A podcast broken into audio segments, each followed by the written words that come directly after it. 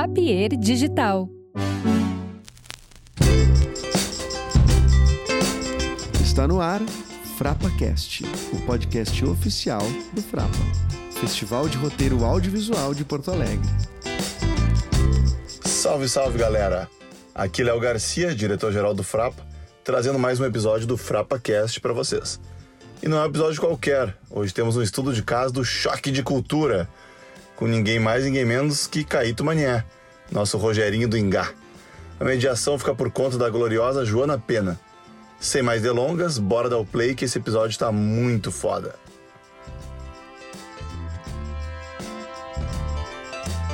Ei, é isso. Boa tarde, gente. Boa tarde a todos também. Pô, que bom que tá. Tá cheio, né? Chegamos Achei vivos ao último Muito dia. obrigado. Inteiros, mais ou menos. Nossos corpos, fígados resistiram. E obrigada, Frapa, pelo convite. Eu sou Joana Pena, roteirista, autora. Estou aqui mediando essa mesa de uma pessoa, com muito prazer, porque sou muito fã de Caíto. Manier, roteirista, ator, produtor, diretor e montador, entre muitas outras coisas. Foi ator e redator-chefe do Fora de Hora, TV Globo, diretor-geral e redator-chefe do Lady Night, Multishow e TV Globo, vencedor do prêmio APCA de melhor programa de humor em 2017, roteirista, ator e diretor do Choque de Cultura, roteirista, diretor e editor do programa Larica Total, vencedor do prêmio APCA em 2009, roteirista e dublador da animação Irmão do Jorel, entre outros diversos. Aí foi. Entre outros diversos trabalhos no Aí. cinema e na televisão. Senão era um pergaminho imenso, né, meu querido? Tem só mais dois, sei lá. Ah, tá bom. Então hoje vamos aqui conversar, fazer um estudo de caso. É, hoje vai ser uma overdose de choque. Assim, quem é fã mais ou menos de choque pode achar chato, hein? a gente vai a fundo. É, fizemos um recorte assim de processo criativo por É, trás do choque de cultura. E vamos começar pelo começo. É, podemos falar como vocês se conheceram, o começo da TV Quase, o que, que vocês faziam antes, ou É. só você, você sabe um pouco da vida pregressa dos outros? Sei mais ou menos, assim. A, a TV Quase, ela já existia como revista em quadrinhos. Até o Furlan tem vídeos, inclusive, do Furlan dizendo que jamais faria vídeo. As voltas Engraçado. que o mundo dá. Exatamente. É. E... Mas eu não conhecia Quase enquanto revista, assim, antes, não. Eu fui conhecer o Furlan fazendo Larica Total. Na última temporada do Larica, a gente precisava de alguém para fazer um prólogo lá com o Paulo, dele jogando War. E aí o Terêncio Porto, que era o cara que idealizou o Larica Total, né? É, que tra ela trabalhava comigo na produtora, fazia o Larica com a gente. Ele estava produzindo um piloto para MTV do Arnaldo Branco, Hum, que é do hum. Greg News, e ó, irmão de Orel, mil outras coisas, né? Meu Arnaldo, um grande roteirista. E ele, o, o- a TV quase, o Furlan, Raul, é, o Juliano. o Juliano, eles fizeram parte desse piloto chamado Overdose, que depois virou uma série lá na MTV, sobre uma banda, e eu conheci Furlan ali. Ele falou, ah, por que, que você não, não, não- conhece esse cara? Talvez ele queira fazer. Ele fez o, o, o, o Larica com a gente. Tem esse Larica lá, é o Larica do Falafel. Tem o Furlan, quem quiser olhar no YouTube depois, tem ele lá. Foi a primeira coisa que a gente fez junto. Quando o Larica acabou, que eu tava assim, exausto já de fazer, né? A gente queria fazer outras coisas. Eu e Furlan, a gente se conectou, assim, pelas ideias, pelas coisas que a gente gostava mútua. Eu mostrei uma porção de coisa que eu tinha escrito para ele, ele também mostrou as coisas da quase para mim. Você tinha muito projeto, você tinha muita coisa na É, gaveta. essa coisa de anotar tudo e tal. Então a gente meio trocou uma ideia para ver se a gente fazia um novo programa. A gente chegou a pensar num novo programa chamado TV Classe Média. Que aí era com ele, Arnaldo Branco também, Damer, André Damer, o cartunista. A gente chegou a montar assim um, uma coisa de sketch, mas isso não foi, não foi adiante. Mas a minha relação com ele ficou é, muito forte, assim. Aí a gente começou a trabalhar junto. Aí a gente fez o Falha de Cobertura, que era o programa de futebol, que eu queria fazer ele também. A gente tinha uma ideia parecida, a gente juntou para fazer o Falha. E aí isso é 2013. Tá. 2014, a Copa do Mundo, o Falha foi onde ele bombou, a galera começou a conhecer legal. E aí, em 2016, o Omelete, na época, né, o portal Omelete, o, o, o Tiago Romari chamou a gente lá e ele fez o pedido para fazer um falha de cobertura de cinema. Teve essa encomenda. É, foi uma encomenda. E aí a gente, a, gente até na época cogitou em fazer um falha de cobertura de cinema, porque o craque Daniel, que é o personagem do Daniel, é um escrupuloso. Então, não teria problema nenhum ele, por dinheiro, falar de cinema. Claro. E o Serginho, obviamente, né, coitado, eu submisso total, faria qualquer coisa que fosse Mas mandado. esse jogo de submissão virou, né? Depois. Virou, virou. Um- por um copo d'água ele faria qualquer coisa. Então, Ele ama essa água. aí. Só que aí a gente falou: não, vamos fazer um programa novo. Não sei se foi o Furlan que botou essa pilha, ou o Raul. E aí a gente foi no Julinho da Van Talk Show. Ah. E aí trouxe a ideia do Julinho da Van Talk Show, que era uma ideia de Leandro Ramos, que a gente teve na época do Larica, entre a temporada 2 e 3. E a gente chegou a produzir um pilotinho, que tem no YouTube também. E, a e tem, a gente pode passar. Roda VT, Marlon?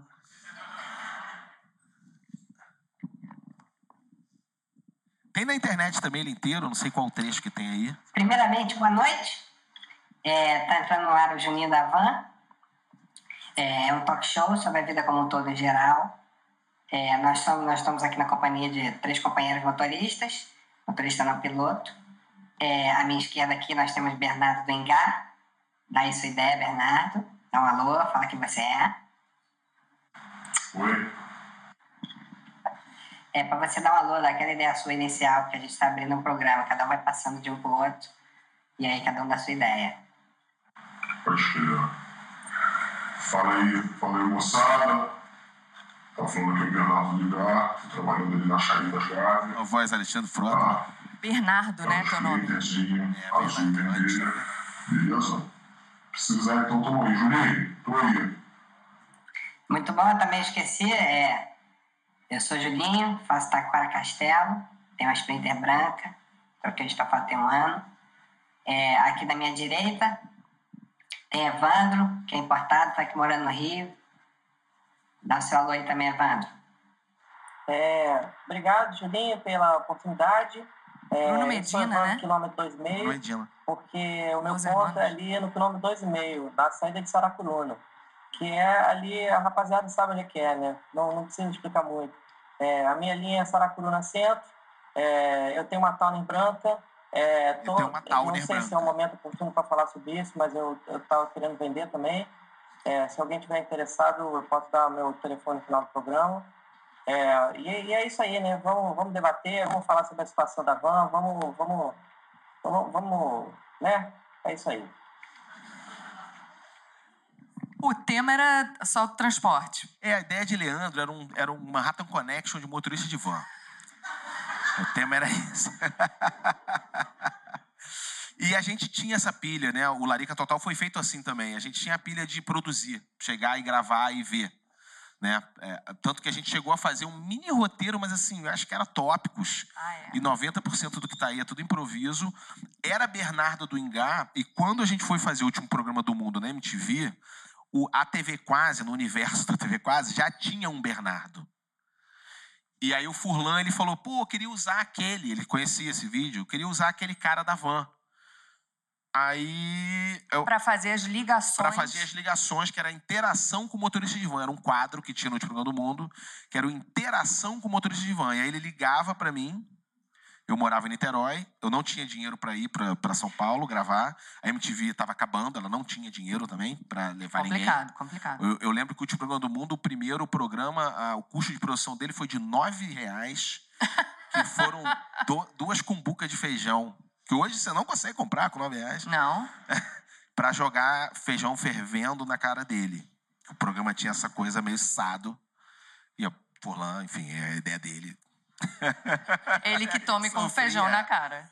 Então a gente fazia o telefone. Aí virou Rogerinho do ali. E ali ele começou a tomar essa forma, porque aqui a gente tinha vergonha da gente mesmo, então a gente fez com esses efeitos. Efeito na voz, efeito na imagem, a gente tinha medo, sei lá, vergonha, não sei. A gente não queria aparecer, então a gente tinha isso. Aí o Bruno Medina, que era o tecladista do Los Hermanos, vocês conheciam, vocês conheceram ele. E o Felipe, lá de cima, era o que fazia o Larica comigo, era o diretor também do Larica, câmera e tudo mais. Então a gente montou esse Julinho da Van Talk Show. E, e esse universo eh, do Rogerinho ter é, a Sprinter azul e vermelha é de Niterói, é real, é do trajeto Charitas Gávea. Hoje no Rio não tem tanta van como tinha antes, mas nessa época era governo garotinho, rosinha ali, tinha muita van. Então era é natural, eu ia para a faculdade, estava na PUC, mas eu, no Rio eu morava em Niterói e a PUC é na Gávea. E eu fazia o Charitas Gávea muitas vezes de van. E, Era- Leandro, era o mo- seu universo. e Leandro morava em Jacarepaguá e ele estudava na Praia Vermelha, na URCA, comunicação na UFRJ.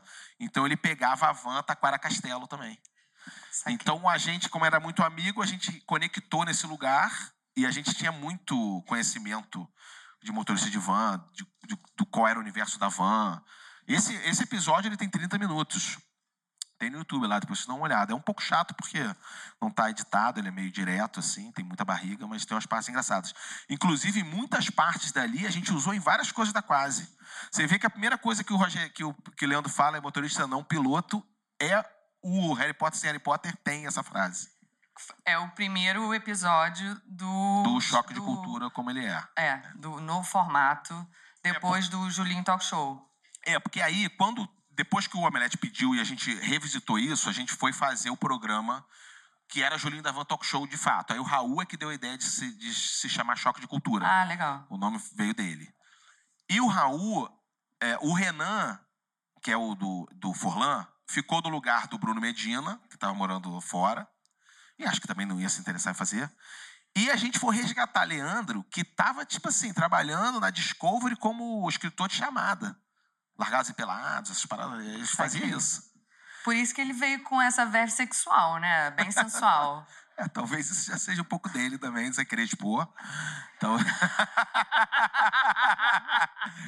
Mas no personagem, pelo menos, ele pode colocar né, essa energia, digamos assim, ali. Mas ele, é, o Leandro era o único que não tinha feito nada como ator no Harry Potter como Harry Potter. Ele caiu já no programa. Tem até um, um caos, né, dele nesse programa meio perdidão, assim, se você Não, vir com total. é atenção. um- a gente, entre nós, a gente fala isso. É um, é um Julinho que a gente nunca mais vai ver, que é o Julinho amedrontado, um Julinho é, confuso, né? Porque naquela época a gente gravava também sem parar.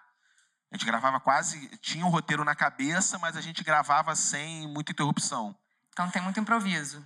É, tem mais um improviso de tentar lembrar o que, que é. Então, o Harry Potter, sem Harry Potter, aqueles dois episódios, que na verdade é um episódio só, e a gente dividiu em dois porque só tinha um, né? E aí o Omelete falou, pô, não tem mais? A gente falou, não, a gente pode dividir em dois, a gente fica com dois. Claro. Para poder ter pelo menos uma, um segundo, né? E aí a gente fez assim. A, gente deu a sorte de gravar dois finais e a gente conseguiu, na montagem, fazer os dois finais. Mas ali teve uma coisa legal que, assim, quando o Daniel entrou, eu e ele, a gente tinha feito, no ano- nesse mesmo ano, em 2016, a gente fez o Falha de Cobertura da Olimpíada. E a gente toda, toda, acho que a gente fez durante um mês, a Olimpíada tem duas semanas, né? Mas a gente fez duas semanas antes, depois das duas semanas da Olimpíada. A gente ia na arena do vôlei. Porque apesar de a gente estar em Copacabana, a gente tinha que ir na rua para mostrar que a gente estava em Copacabana, senão você podia fazer de qualquer lugar.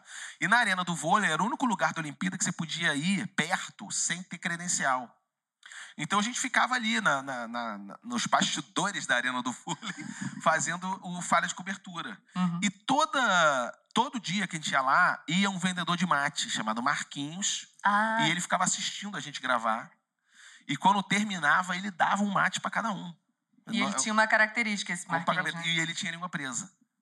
E ele falava. E é, tem uma frase que Furlan, inclusive, usou muito como lembrar como é que o Renan falava no começo, né? Hoje, obviamente, é, é natural. Que era o Marquinho falava assim. Porque a gente, a gente enfim, a gente ficou amigo de Marquinho, né? Então a gente perguntava tudo pra ele e tal. Eu, um dia eu perguntei assim pra ele: pô, o mate é, é, é um tonel de mate e um tonel de limão. É, o mate, é, é, ele falou, é, o, o mate tinha acabado, o mate saía mais rápido, sei lá. Aí ele virou, eu falei, ah, mate é muito bom. Ele olhou pra mim e falou assim, mas o limão tem seu valorzinho também. Ah! Essa música, Pô, esse tom é total Renan, é, cara. essa música a gente ficava repetindo. E é, Limãozinho tem seu valor também. Aí, não sei o que tem seu valorzinho também. Tudo era assim. e é um comentáriozinho rápido no final da- da- das análises. Quando foi fazer o do choque, o, o, o fulano falou, pô, vou fazer igual o Marquinho. E, e o Furlan depois, ele confessou que ele já teve língua presa. Aí é complicado. E se então volta? a memória. É, isso é um risco que ele corre até hoje. Mas para ele era muito fácil voltar nessa língua presa dele, que ele tinha a língua presa exatamente igual o Marquinho tinha ainda, né? Ele se já gravar, tinha perdido. Se Você gravar cinco programas direto, Direto assim, fica, igual é. ator, que é, que é fumante, para de fumar, depois tem que fazer o personagem. E o personagem do Raul, aí, na época, o Furlan tinha feito um filme com o Fernando Fraia, é, lá da, da Biônica, que faz os filmes do- da Turma da Mônica, né? E aí, as lições estava pela Biônica, e o Fernando Fraia tinha feito com ele o La Vingança. E a gente chamou ele para dirigir o Choque, porque a gente, a gente se dirigia nos programas do mundo, mas a gente, ninguém era diretor. Juliano um pouco mais, por conta do irmão do Jorel, mas ali de filmar a gente mesmo, a gente não, não tinha quem. E aí chamamos o Fernando. E foi o Fernando que deu a ideia do Maurílio ser. é, ele achava que os quatro pilotos estavam muito na mesma direção. Ele falava, pô, a gente precisava de um piloto que fosse o oposto de vocês. Para a gente ter o conflito. E aí a ideia do Maurílio surgiu aí, dele ser o cara que sabe É um especialista. cinema. É um É. especialista. Lógico que o, aí era especialista dentro do cara que é. Como é que é um cara que sabe cinema? Ah, ele trabalha com um transporte de cinema, por isso que ele é o cara que mais sabe cinema. E aí criou o personagem dele de ser meio um antagonista dos, dos outros. Aí a química se formou ali.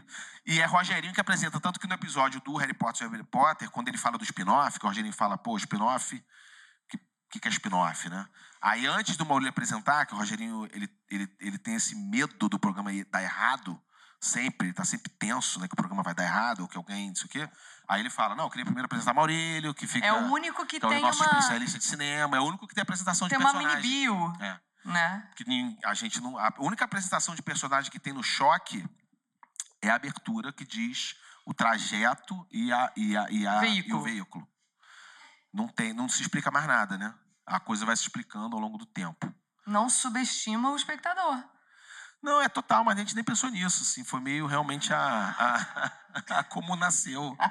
E, e eu acho que o choque, a coisa do choque vem muito dos programas de, de que a gente assistia, eu adorava o Fulano também, e depois os outros, né? Mas eh, o Fulano tinha mais essa conexão dos programas de TV local. Era isso que eu ia perguntar.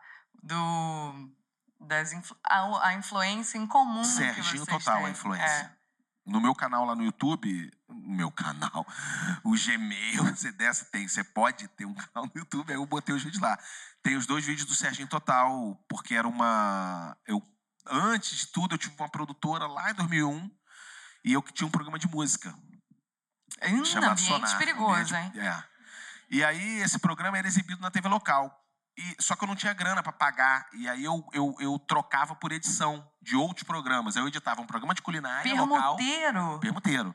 Um programa de culinária local, maravilhoso, que o cara era programa de é, culinária e decoração. Então o cara fazia uma comida e falava de cortina. Pode dar de- exemplo assim de uma iguaria? Lembra? Não, o cara fazia tipo mousse de maracujá, o cara fazia qualquer coisa. Tá, tá. E era Trivial muito- simples. é, eu montava esse programa, aí tinha horas que ele fazia uma coisa meio decora, que ele ia lá numa casa e pintava uma parede, e tinha o outro momento que ele fazia uma mousse. Ou aproveitava a mesma casa, fazia uma mousse, pintava uma parede, ou enquanto esperava secar, fazia uma mousse. E, e- e- e a fita era reaproveitada. Então, às vezes, na fita eu estava capturando material, no final tinha fragmentos do Serginho Total. Entendeu? Porque a fita era reaproveitada, você gravava até a fita desmanchar. Sobrou ali um espacinho, É. uma. E eu fiquei encantado com o Serginho Total, era maravilhoso, era um programa ao vivo.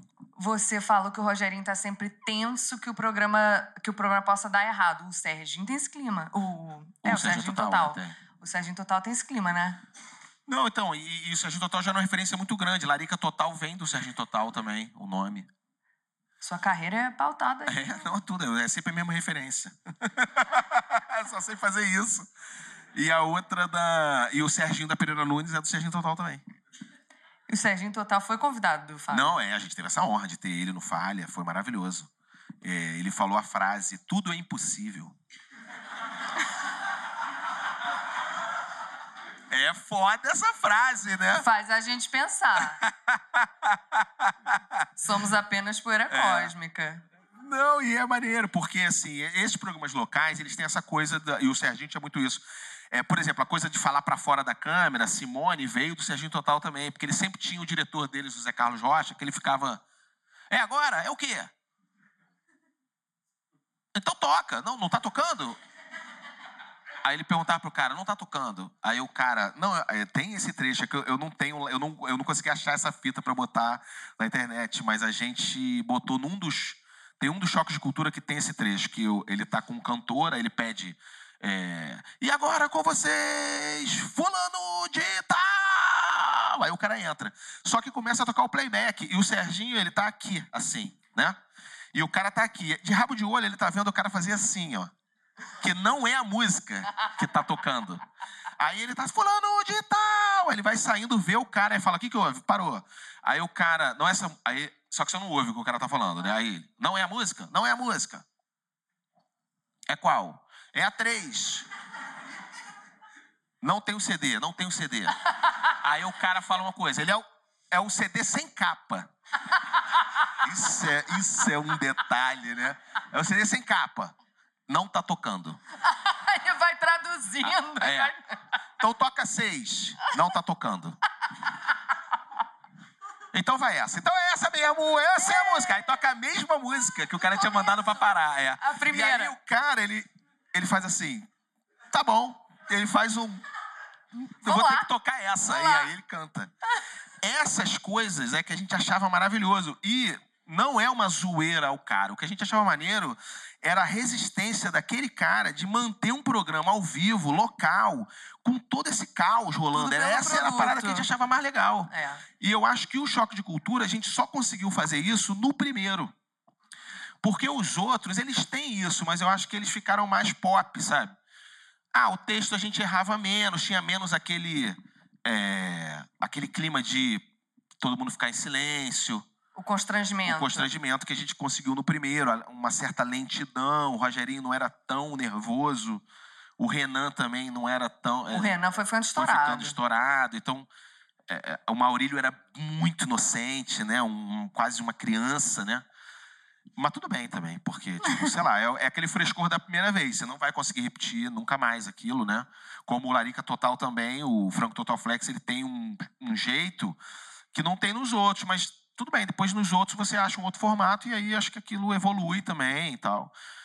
E a Eu- biografia dos, dos personagens ela vai sendo enriquecida ao longo dos programas, mas não só no roteiro que vocês escrevem, mas também durante as gravações que vocês vão improvisando É, total. e com a ajuda do fandom.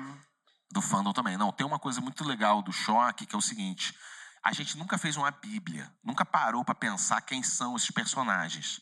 Mas quando a gente está escrevendo ou lá atuando, a gente, quando vai improvisar, normalmente o nosso improviso é incorporar uma, alguma coisa nossa naquele momento ali.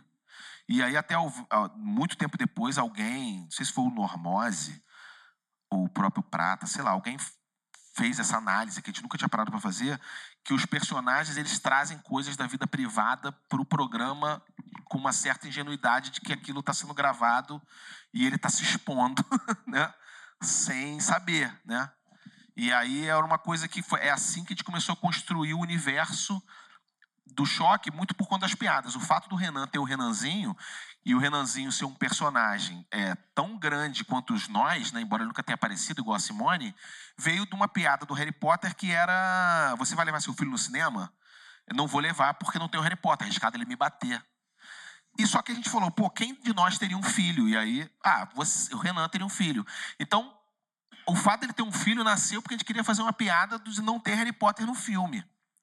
Mas depois que ele passou a ter um filho, aí ele passou a ter um filho mesmo, passou a ter um casamento fracassado, passou a ser um pai ausente, um pai merda, um pai que bota toda a culpa na mulher, que, Toda que essa é construção, essa biografia foi construída a partir de uma piada. É, normalmente todas as coisas do choque são a partir de uma piada, a gente passa a inventar por que, que o cara fez aquilo. O fato do Maurílio ter é, essa coisa dele, dele de ser documentarista fracassado, o, o Rogerinho é, lidar com caça-níquel. O Rogerinho caça-níquel é uma piada que eu falo: ah, a, a prefeitura adora multar.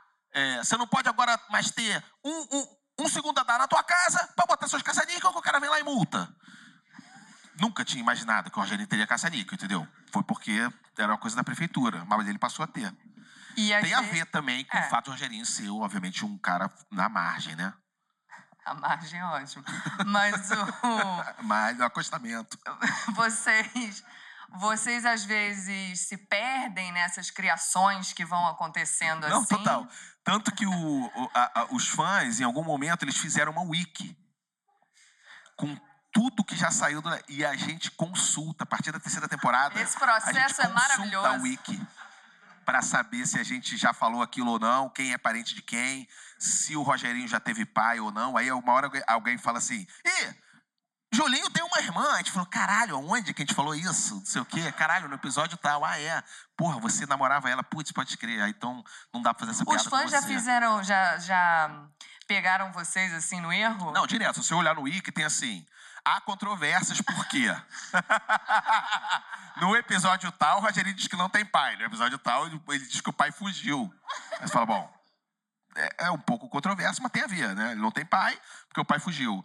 E tem outras contradições, mas beleza, também faz parte desse universo de que você não sabe muito bem né, quem são aqueles caras de fato, né? E eles podem estar mentindo também, em algumas situações. Quando a gente foi fazer o livro, a gente quis fazer uma mini bio. Aí ali também a gente construiu muita coisa do background a partir do que a gente tem. Consultando. é, Não, consultando, mas também completando lacunas que a gente nunca tinha completado. Isso. Por exemplo, como que o Rogerinho tem, arrumou a Sprinter dele, que foi numa, numa blitz da lei seca. O Rogerinho, então, a gente pode ir falando agora de. Aproveitando que a gente está falando de construção de personagem, é, a gente pode fazer esse recorte do Rogerinho, que ele tem uma questão com a música, né? É, porque a princípio o Rogerinho, do último programa do mundo, ele fazia interação com de van. E tinha uns textos desse Julinho da Van Talk Show que ele levava pro Furlan. E tinha uma coisa engraçada, como era ao vivo, é, o- ao vivo assim, né? O, o, o Furlan realmente me ligava do estúdio do MTV Era uma ligação É, de celular. e eu tava dando aula às vezes na escola, eu tinha que sair, atender como Rogerinho Você dava aula de quê? de multimídia, era uma escola técnica. Aí eu saía, atendia e voltava.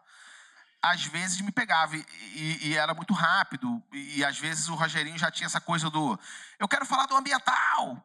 É, é, é, Temos que falar do meio ambiente. Estão destruindo, eu quero falar da poluição do solo.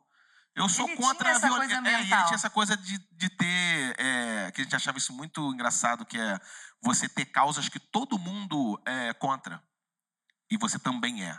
Tipo, contra a pedofilia. Caralho, quem é a favor da pedofilia? então ele era contra a poluição do solo. claro. Entendeu?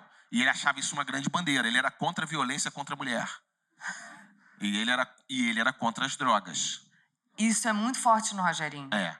Só Basta. que. Não, exatamente. Só que num dos episódios a gente analisava a música.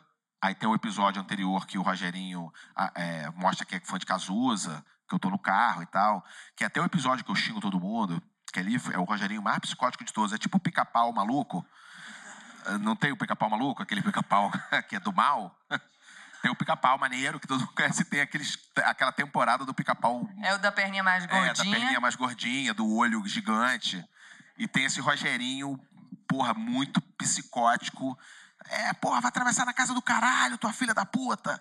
Porra, essas crianças, meu A gente tem uma timeline da relação do Rogerinho com a música. Tem. Marlon, você consegue pra gente? É linha do tempo, Rogerinho Música. Vocês vão ver o belíssimo design que eu fiz. É. Documento 2, timeline de Rogerinho. Acho que é linha do tempo. que tá Linha do tempo, timeline. É um amarelo. É o DVD sem capa. Ó, o Rogerinho gosta de música? O PM, primeiros episódios, sim, tá vendo? Ele gostava de música. Tanto que tem ele, ele falou de Cazuza. Ah, essa é a música que eu mais gosto. É, Ele se e aí, emociona aí não é a música. Ele se emociona É. no, no caso. Ele se emociona, ele, ele, ele faz air, air drums. Eles estão no carro. Aí tem o PM, aí que vem a coisa. Quando a gente, a gente odeia Gabriel Pensador, perdão. Tive que falar isso.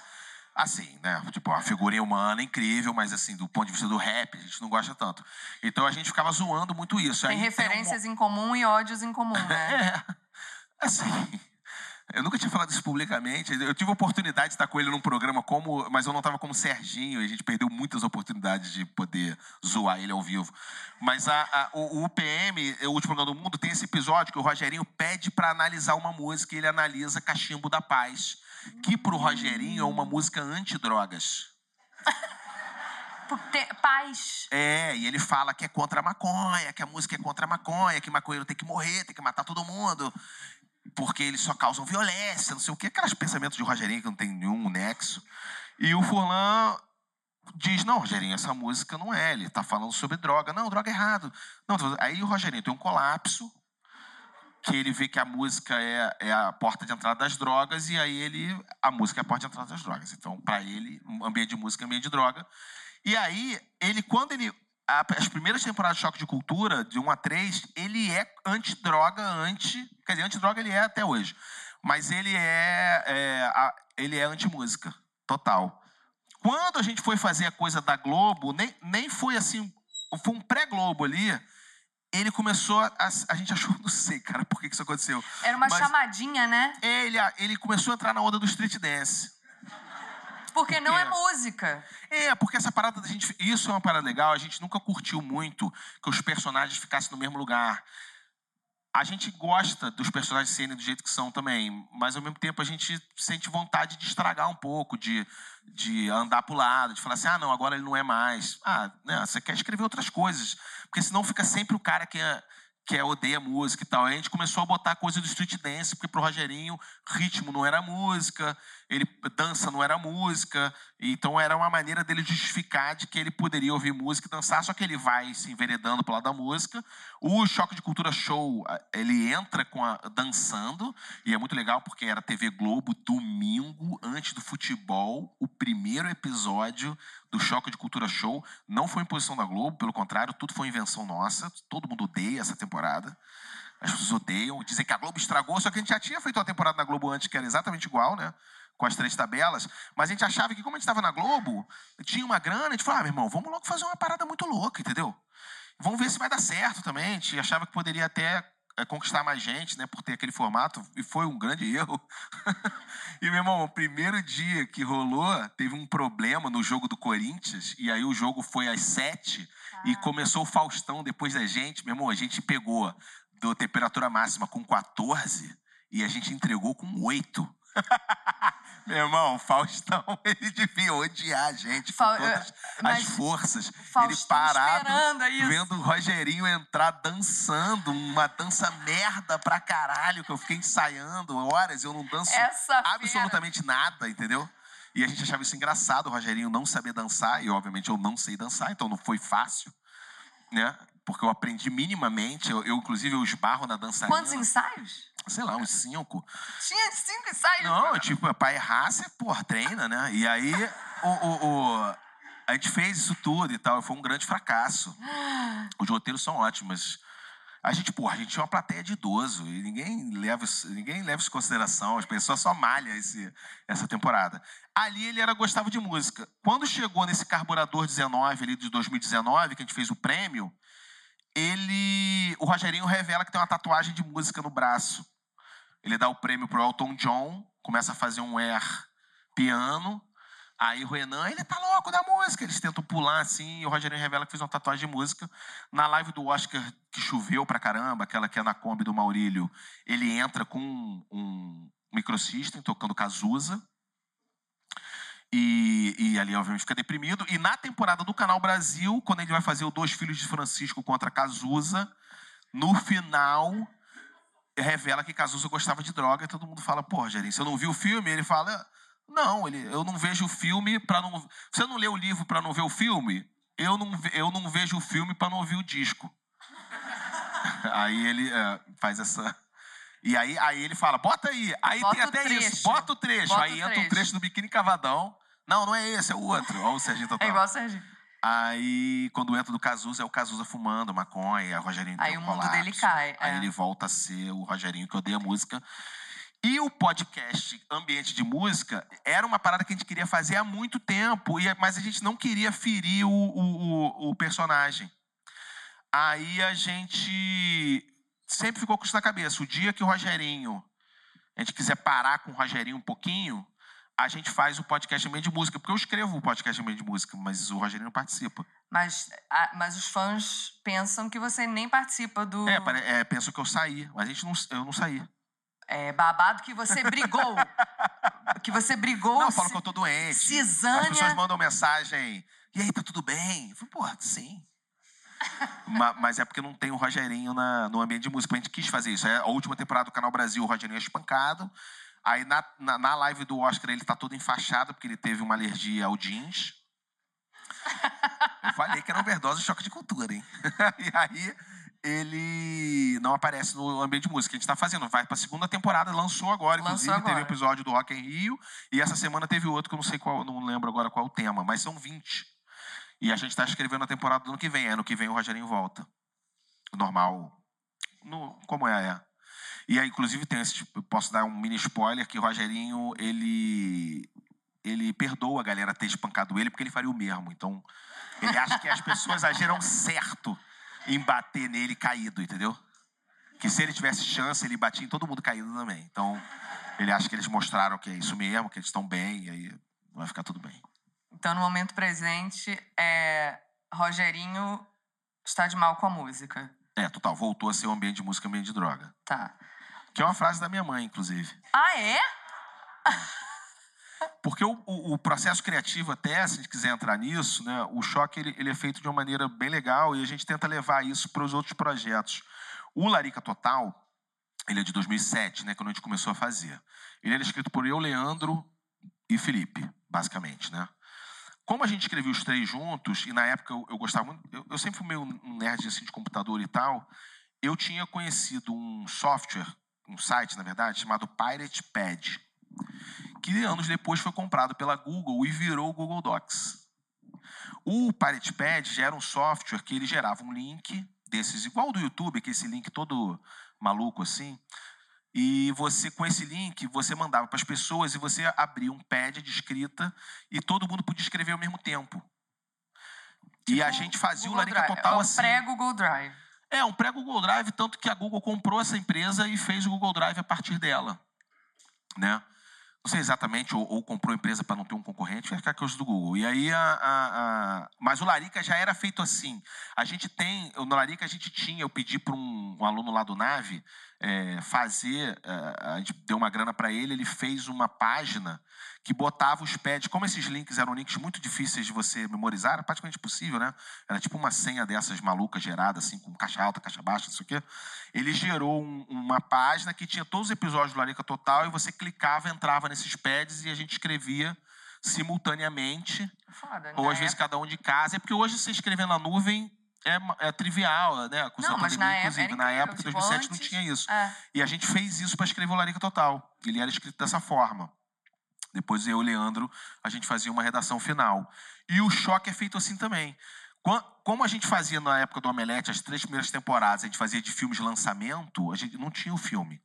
Então a gente assistia o trailer, é, ou todos os trailers, o trailer 1, 2, 3, quantos trailers tivesse, lia mais ou menos alguns artigos sobre o filme e a gente ficava falando na hora. ah, é, todo mundo, eu, Furlan, Raul, é, Leandro, Pedro Leite, É, faltou os outros dois é. É. e o Juliano, muito pouco. O Juliano estava muito é, fazendo é, o irmão do Jorel, assim, naquela fase mais crítica, ele não participava do choque, participou muito pouco do choque. Ele ia, às vezes, algumas gravações.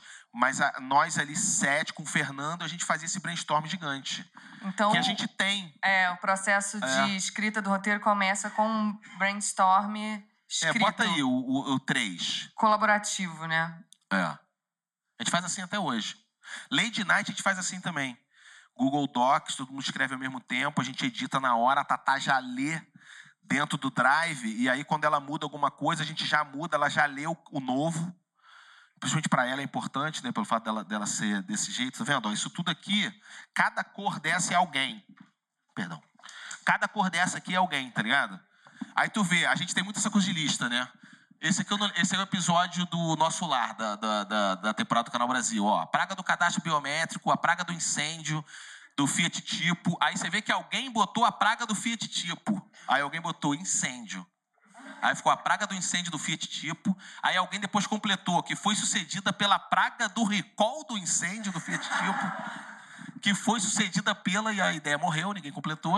Aí tinha a praga do extintor de incêndio obrigatório, praga do cinto abdominal, praga da vaga do idoso, praga da pista exclusiva de ônibus, praga do troco para 50, essa praga é um inferno, praga do ioiô da Coca-Cola, praga do serviço militar obrigatório, praga do suco de milho, eu não sei se teve suco de milho, praga da gravidez indesejada, um problema que podia estar acontecendo com alguém, praga da gratuidade do idoso, repetido, praga do tererê no cabelo, praga do Uber, quando tá essa jogação de ideia aí, o brainstorm, ainda não tem. Pra quem é, não tem. É, definição de personagem, não tem É, destino. pode passar para o outro. O outro tem mais isso. É porque você tem mais a lista para você ver como é que a gente escreve ao mesmo tempo. Isso às vezes é escrito ao mesmo tempo, porque a gente fica falando e fala. é, é, no Larica era diferente. No Larica a gente escrevia jogando videogame. Então quem estava de fora no FIFA escre- anotava. Porque anotar é uma merda. Anotar é uma merda. Falar é. Ai, gente, É, falar é bom pra caralho. Anotar, meu irmão, anotar é um- é uma merda. escaletador eu dou de fora. Escaletador, tá de fora, se fudeu. Duplamente. Não, e se você tava num dia bom, você só falava, meu irmão. Deixava o filho da puta escrevendo. Era 3 a 0 e você não falava, você não escrevia uma linha. E ficava lá o cara taquígrafo lá. Aí, esse aqui, você tem como aumentar um pouco, não? Esse aqui já é do brainstorm é, de, de texto mesmo, tá vendo? Aí também é, é- é, cada um vai botando, porque às vezes você dá a ideia, aí, como diz o Paulo de Fentaler, com direito a realizar. Então você deu a ideia, você tem, você tem que anotar, porque senão sua ideia não vai pra frente. Então a galera meio anota. Mas você vê que esse, esse episódio aqui, deixa eu ver se tem alguma aqui que ficou, porque tem umas que ficaram. Ó, essa aqui, ó, tá vendo uma praga de novo de gafanhoto, eles querem combater com incenso? Porra, o povo, o povo egípcio era, eh, egípcio era muito inocente em relação ao armamento, tinha que metralhar tudo. Isso tem no episódio. Mas a metralhadora, como conhecemos hoje, não tinha sido inventada. Na antiguidade, a metralhadora dava um tiro só. E para trás, acertava quem estava dando tiro. Então era tipo uma invenção que deu errado, né? Isso não entrou. A do Paulo Guedes é, é depois. Primeira praga, Deus jogou do suco no mar. Só achei errado Moisés ser um homem sedutor, porra. Moisés é velho. Não tem como. Com aquela idade, o Guilherme Winter tinha, tinha que ter graduação para abrir o Mar Vermelho. É, se eu namorasse menos, eu seria muito melhor no autorama. Eu sou mediano. É, deve ser uma vida bem tranquila mesmo. A, a- é o cara, ali em cima a gente fala do eunuco. Ah, eunuco, tem muito eunuco no Egito. Aí alguém fala, deve ser uma vida bem tranquila mesmo. Toda energia que você gastaria em busca de sexo, você usa pensando em se matar. Aí, aí passa para o próximo. Isso a gente leva tipo um dia. Leva um dia fazendo um episódio de brainstorm. Um dia de brainstorm. É. Se render bem, faz dois no mesmo dia. Mas em geral a gente faz um do mesmo dia. Passa para o outro, o outro arquivo.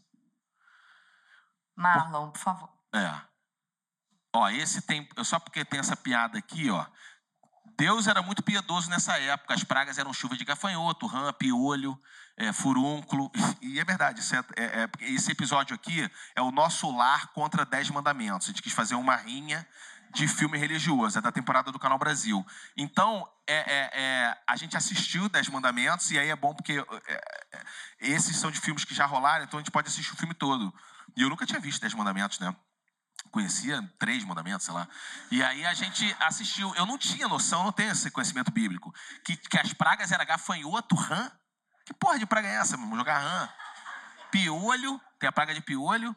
Então a gente botou isso aqui. Aí, aí alguém deu essa ideia, não sei se quem foi que é. Deus era muito piedoso nessa época. As pragas eram chuvas de gafanhoto, rã, piolho, furúnculo. Hoje, quando ele quer destruir um povo, ele manda só o Paulo Guedes. Então, essa piada ficou exatamente como tá lá. Esse filme é sobre um cara que entrou numa briga com o faraó, mas como não sabia brigar, ele teve que chamar um amigo mais forte, no caso Deus, que é muito melhor na porrada. É um te pego lá fora do Egito Antigo. O Dez Mandamentos. Esse foi refinando. É, então, bota no próximo. Próximo slide. Isso, depois que tem o brainstorm, a gente divide entre nós. Cada um faz a redação final. Então, tu pega um brainstorm daquele ali completamente caótico. Aí sim é um trabalho que leva um tempinho. Aí você monta um roteiro de ponta a ponta. Com começo, meio e fim, todas as falas. Dividido por fala, tá vendo? Aí, ó, outra plaga do Egito, ó. Deus, nessa época, usou inúmeras pragas para destruir o Egito, já do Maurílio, tá vendo? Chuvas de gafanhoto, rio, piolho, furúnculo. Hoje, quando ele quer destruir um povo, ele manda só o Paulo Guedes. Então, tipo, é, algumas ideias sobrevivem tal qual elas estavam lá e outras a gente muda um pouquinho. Quer ver? Passa para o próximo. Porque depois que a gente faz a, a, a depois que a gente escreve e faz esse, essa, essa versão V1 do roteiro, pode botar o outro. A gente faz uma leitura. Essa leitura, a gente testa muita coisa de personagem. É, é, pode ser o próximo, depois desse. A gente faz uma leitura é, já pelos personagens. Aí a gente afina. Pode ser mais um.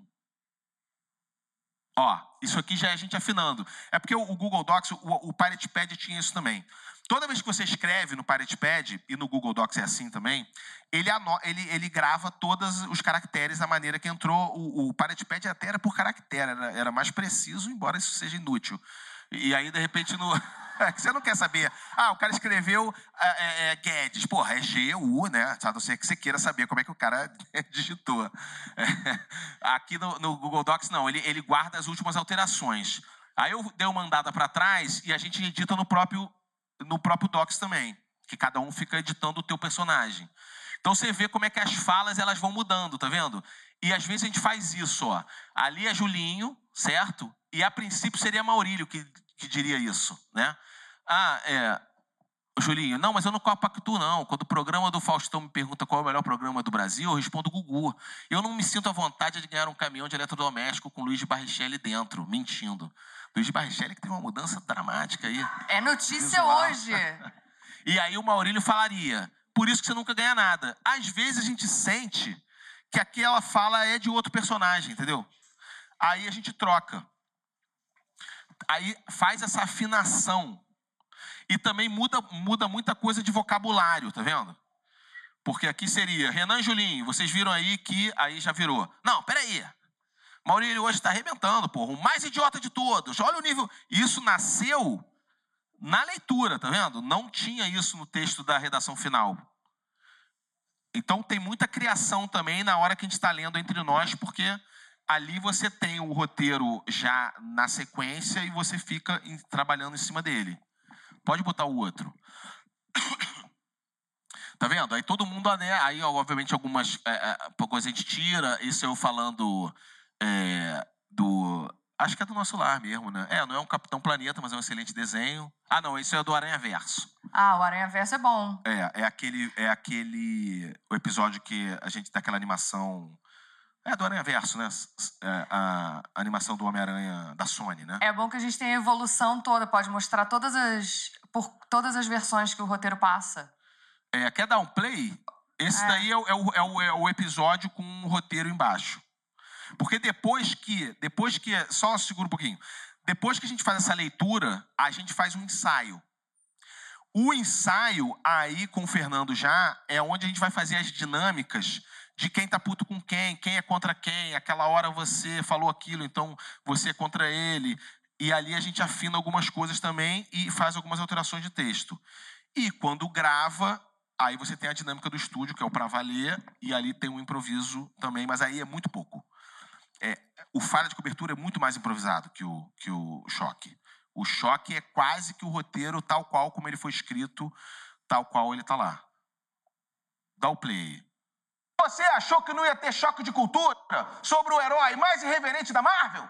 Achou certo, otário, porque hoje a gente vai falar de Homem-Aranha e não de Conan o Bárbaro.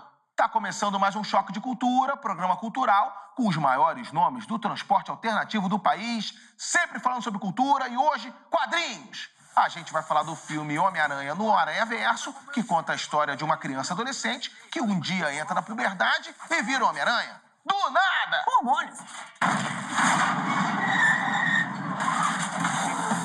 Ó, a apresentação do personagem. É a mesma,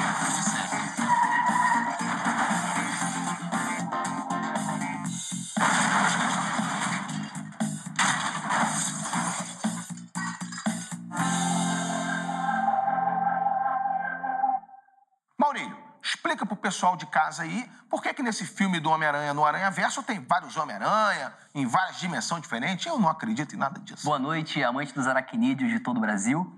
Esse filme conta a história do rapaz Miles Morales, que é mordido por uma aranha radioativa, se transforma num super-herói, tem vários dilemas morais muito difíceis, mas depois descobre que existem mais cinco Homem-Aranhas no filme e se transforma num adolescente patético momento. normal. Você viu que tava como errado ali, né? Era sete. Mas cinco? Alguém tem que parar essa aranha radioativa aí? Ninguém tinha um chinelo nesse filme? Nos Estados Unidos não tem chinelo. Eles não usam. Mas a mensagem desse filme é justamente essa, de que qualquer pessoa pode ser um super-herói. Inclusive, o Homem-Aranha usa uma máscara para que idiotas de todas as idades possam se imaginar dentro daquela roupa. Boa, Maurílio! Realmente, não existe nada mais democrático que a idiotice e você é o maior exemplo disso aí. É, tem que ser muito idiota pra pegar esse emprego aí de Homem-Aranha também, né? Não dá pra fazer home office? Então você tem que acordar, tomar um café da manhã correndo, botar uma roupa de Homem-Aranha, aí vai pro centro, aí tem que estacionar o carro, achar uma vaga, pra salvar uma pessoa que você nem conhece. E não é remunerado. Não, mas você só salva a pessoa se você não conhecer. Quando você conhece a pessoa, você vê que não vale a pena salvar a vida dela. É igual o Homem-Aranha fez com o tio dele. Imaginam que aquele tio lá devia azucrinar a vida do, do Peter. Toda hora pedindo pra ele ensinar a usar o Skype, mostrando recorte de jornal com vaga na CIA. Aí quando ele viu o assaltante indo na direção do, do tio bem lá, ele fingiu que não era com ele e deu graças a Deus. O Natal desse Homem-Aranha devia ser um inferno, Renan. É uma tia toda hora pedindo pra você prestar o concurso, é uma avó comparando você com o teu primo que passou de treininho no Bradesco. Foda-se, meu primo. O problema de você trabalhar de voluntário é que você não ganha dinheiro, aí a sua família não pode pedir emprestado. Por isso que a família reclama. Ninguém respeita o super-herói. É, mas até o emprego fixo dele aí já tá desvalorizado pra caramba também. Porque essa coisa de ser paparazzi, hoje em dia, com o advento do Instagram, a pessoa se queima sozinha nos stories. Eu parei de fazer história. Ele podia pelo menos ser influencer, Julinho. Que aí pelo menos não precisava mais pagar o clareamento dental. Não, mas aí eles precisariam passar um endereço para as empresas para elas mandarem os mimos para ele, para ele fazer stories. Isso com certeza é prejudicar a identidade secreta dele. Como é que ele ia receber o capinudo de tomate seco dele sem passar o endereço para a empresa? Mas ninguém quer ganhar capinudo nenhum, não, Maurílio. Você tá vendo que esse assunto aí, pessoal de casa, desculpa aqui, mas é que esse assunto rende demais. Ainda mais o Homem-Aranha, um dos heróis mais complexos que tem aí. Simone, roda aí trailer do filme pra gente tentar entender o que tá acontecendo aí. Não pode pensar em salvar o mundo. Tem que pensar em salvar uma pessoa. Qual o inimigo o Homem-Aranha enfrenta nesse filme mesmo? O fim da CLT. Acabou com ele, não tem onde cair morto. Mas o governo não contava que o Homem-Aranha ia ficar salvando tanto idoso, né? Isso aí quebra a Previdência, não tem como. Perigo ele virar Uber. Jamais! O Uber em Nova York é comandado pelo rei do crime. Ele quer destruir a cidade usando um aplicativo.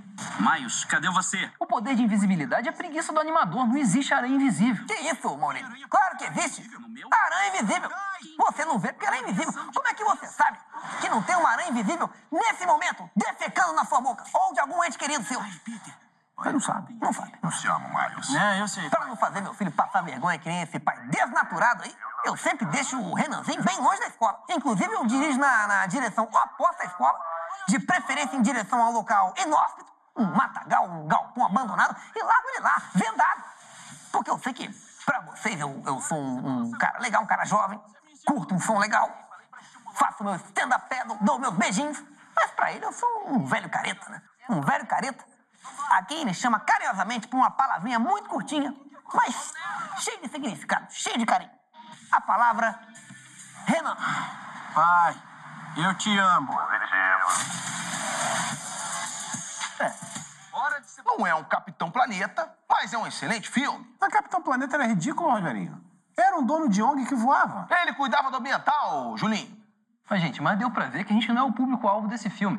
Quadrinho de super-herói é uma parada voltada pro idoso, feito também por um idoso. Que nem o programa do Raul Gil. O recentemente saudoso Stanley baseou a criação do Homem-Aranha na própria história de vida dele. Ele que foi picado por um idoso radioativo e ficou idoso até morrer. Todo idoso é radioativo. É, mas eu quero falar uma coisa séria aqui. Esse problema de vários Homem-Aranha aí, isso é concurso mal planejado. Eles fazem uma pergunta fácil, acaba ganhando todo mundo, aí eles têm que meter no filme. Qual é o programa que dá o direito de você ser o novo Homem-Aranha?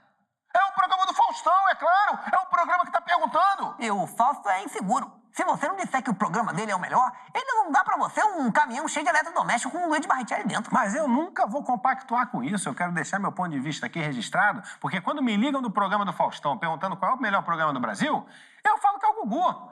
Eu não me sinto à vontade de ganhar um caminhão cheio de eletrodoméstico com o Luiz Barrichello dentro, contando uma mentira. Por isso que você não ganha nada. A sinceridade não é premiada no Brasil. Eu já ganhei. O Luiz Barrichello tá morando lá em casa até hoje. Você vê que era improviso Por isso que aqui, tá né? sumindo. Mas voltando a falar do filme, ele é uma reflexão sobre a aleatoriedade da vida. E que existem várias dimensões e vários Homens-Aranha. Na, por exemplo, na nossa realidade, o Homem-Aranha é o Sebastião Salgado, que sempre tira foto das pessoas passando dificuldade, depois faz uma exposição em Paris e fica com dinheiro só pra ele. Será que tem uma realidade paralela onde você não fala merda? Não, peraí, peraí. Hoje o Maurílio tá arrebentando aqui.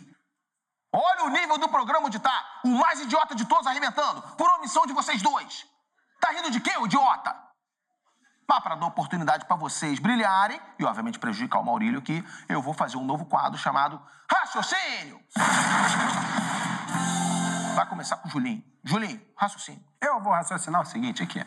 A humanidade deu foi muita sorte do Homem-Aranha ter sido mordido por uma aranha radioativa e não uma abelha radioativa. Se fosse uma abelha, o Homem-Aranha ia ficar rodeando as pessoas tomando Coca-Cola o dia inteiro. Ninguém ia poder tomar uma Coca de 600 em paz. O meu raciocínio é um pouco mais sofisticado. É o seguinte, se fosse a mesma lógica que a gente aplicasse no, no- no Homem-Aranha, a lógica do mosquito da dengue, se o Homem-Aranha fosse picado duas vezes, ele ia ser um Homem-Aranha hemorrágico. Muito mais mortal, em compensação, muito mais forte, em compensação, ia morrer mais cedo. Que nem o Ben Johnson a É, gente não Maurílio, botou. Vamos fechar com você mesmo, que hoje tá difícil. Rogerinho, eu queria destacar que a mensagem desse filme é que com grandes poderes sempre vem grandes responsabilidades. E a polícia atrás de você tentando te extorquir. É isso? É. Então acabou, acabou o programa hoje, mas antes eu queria aqui deixar um alerta, fazer uma crítica aqui, aproveitando essa coisa do aracnídeo, para falar sobre outros animais que estão infestando aí os terrenos baldios da cidade. Hoje você não tem nenhuma tranquilidade nem segurança para poder despejar aí um lixo hospitalar, às vezes um produto químico, um vaso sanitário, um resto de demolição num terreno baldio dos outros aí, que pode vir um escorpião e te picar. Ano de eleição, não vi nenhum candidato denunciando isso aí. Vi falando de reforma da Previdência, vi falando de demolição de hospital, escola por correspondência, Rua do Gugu, inclusive aí até a Prefeitura de Uberlândia parece que já fez a Rua do Gugu. Então, um abraço aí, inclusive, para todos os vereadores aí de Uberlândia que, inclusive, estão assistindo o nosso programa e pegaram essa ideia do nosso grande Renan aqui. Agora, não vi candidato nenhum indo a terreno baldio para enfiar dedo em ninho de escorpião. Paulinho Orelha. Até porque se fizesse isso, teria morrido. Não, e só uma informação também, aí um, um- um alerta ao pessoal de casa, que os ovos do escorpião são muito parecidos com pipoca doce. Então o pessoal aí que tá, tá aí comendo a doidada em ovo de escorpião, achando que é pipoca doce, E pode nascer um escorpião dentro da pessoa também. exatamente. Esse é um problema aí que vem afligindo, o pessoal tá falando de previdência doidada aí, ninguém fala sobre isso. Gente com um escorpião nascendo dentro da barriga. Mas exatamente, mas o choque de cultura vai falar. Você trouxe bem isso aí. Mas a outra coisa que eu queria falar, Rogerinho, primeiro, é o que eu já falei, foi o primeiro isso que foi. tem- o segundo, que agora, que é, Maurílio, Gabriel. você jamais participará do quadro raciocínio. Jamais. Demonstrou isso aqui hoje. Não, peraí. Mas eu não participei do programa que Raciocínio mando no porque eu tinha programa. raciocinado Eu que mando no antes. programa. Eu tinha Eu que- raciocinado antes de Não você chamar o quadro Peraí. Você não foi convidado. Eu e o Julinho fomos convidados. Não, não quero Porque saber. raciocínio- Vocês não tinham raciocinado. O raciocínio que é feito fora do quadro raciocínio não é um raciocínio. Ele tá no direito dele de raciocinar na hora que pedem. Ele não é obrigado a raciocinar o tempo inteiro. Eu não tenho que ficar raciocinando toda hora. Olha só, o próximo que falar aqui, eu vou meter um banco na cabeça. Posso finalizar? Não pode finalizar! Não de pode finalizar! Não pode finalizar! E outra coisa, eu que mando nesse programa. E eu que vou decidir se Maurílio vai participar do raciocínio ou não vai. Minha mão, Rogerinho. Tua mão. O programa tem comando aqui. Você tá fora do quadro raciocínio. Acabou. Mas eu não consigo Deixa. ficar sem raciocinar, boca. Rogerinho. Renan, Mas só aproveitando aqui o, o- o recado final, Rogerinho, e a nossa imensa audiência no município de Uberlândia, gostaria só de estar esclarecendo para o pessoal lá, residente nesse município, que o- a Rua do Gugu vai ser onde ficava a antiga Rua Doutor Vicente de Mello, que era aí um médico oncologista responsável por salvar milhares de vidas, inclusive tratou várias crianças, mas infelizmente não levava alegria para o Brasil com um programa dominical, onde pessoas é, de, de traje de banho procuravam por sabonete dentro da banheira. Então, levou desvantagem aí. Então, meu, meu, meu lamento aí para toda a família do Dr. Rui. E meus parabéns ao Gugu por mais essa conquista. A Rua do Gugu em Uberlândia. Parabéns. parabéns aí, Gugu. Acabou o programa aqui com esse grande parabéns pro Gugu aí. Se Maurinho estiver participando do quadro Raciocínio, eu me retiro do quadro. Tem que mudar o nome do quadro. Eu não vou fazer esse quadro.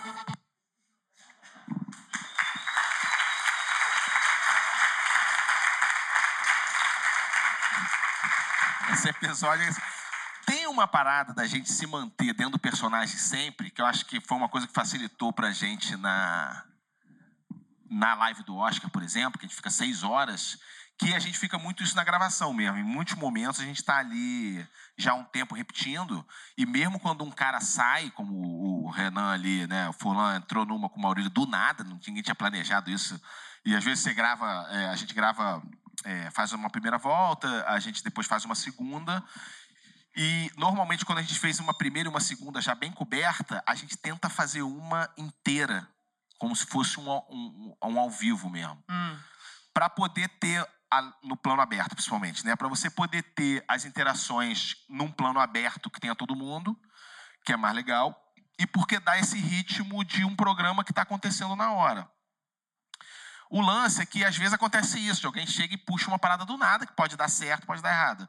Nesse caso, tinha a parada deles de respeitar o Rogerinho, então tem uma função do Rogerinho de subir o tom, só que nesse eles não respeitaram, então a gente, meu irmão, ah, é, então a gente vai. Aí, meu irmão, é ver quem vai mais alto. E, enfim, a- resultou nesse. Tem outras vezes que a gente faz e não funciona, a gente tira, ou não acha tão engraçado, tira. E tem essa derivação de assunto também que não tem nada a ver com, É. com cinema, com- transporte. É. Foi boa parte agora aqui do Gugu, da rua do Gugu. É, mas a gente, por algum motivo, a gente é apaixonado pelo Gugu. To- somos todos. E aí a Deus gente tenha. sempre fala do Gugu, Faustão. Eu acho que eles têm um universo de TV aberta também, né? Então tudo deles é Raul Gil, é Gugu, é Faustão, é Luiz Barrichelli. Bom, mas aí também a gente gosta de zoar um ou outro e aí a gente escolhe. Mas é Sérgio Malandro, não tem um Conrado, não tem, né? É, ah, é. Aquela, por exemplo, também do, do filme de urso. Ah, que- é, sabe o que é cultura jovem? Urso. Aquilo o Forlan falou na hora. Entendeu? E eu falei, não. É porque o texto era o outro. É. Não, e a gente, como faz fala de cobertura há muito tempo, a gente já tem uma dinâmica de um falar pro outro em cima muito rápido, na ideia de que é um programa tipo Serginho Total, que a gente bebe na mesma referência, entendeu? Então acho que isso ajuda muito eu e ele a. é, tem, não tem, não, não, sim. A gente, isso é uma parada que a gente sempre faz. E você vê, eu falando. Ah, deu esporro, voltou. Volta normal, como se não tivesse acontecido nada, entendeu? E aí ele fala.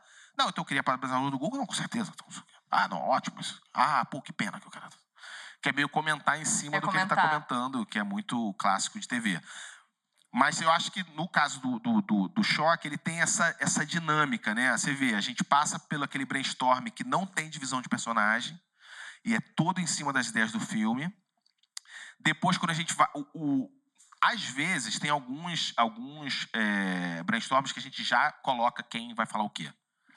Às vezes acontece de você Que já, já nasce assim, ah, É, isso é nasce muito assim. Rogerinho. Não, e meio que a gente escreve com a gente lá. Então, às vezes, eu já falo uma coisa dentro do personagem, mesmo por causa da voz.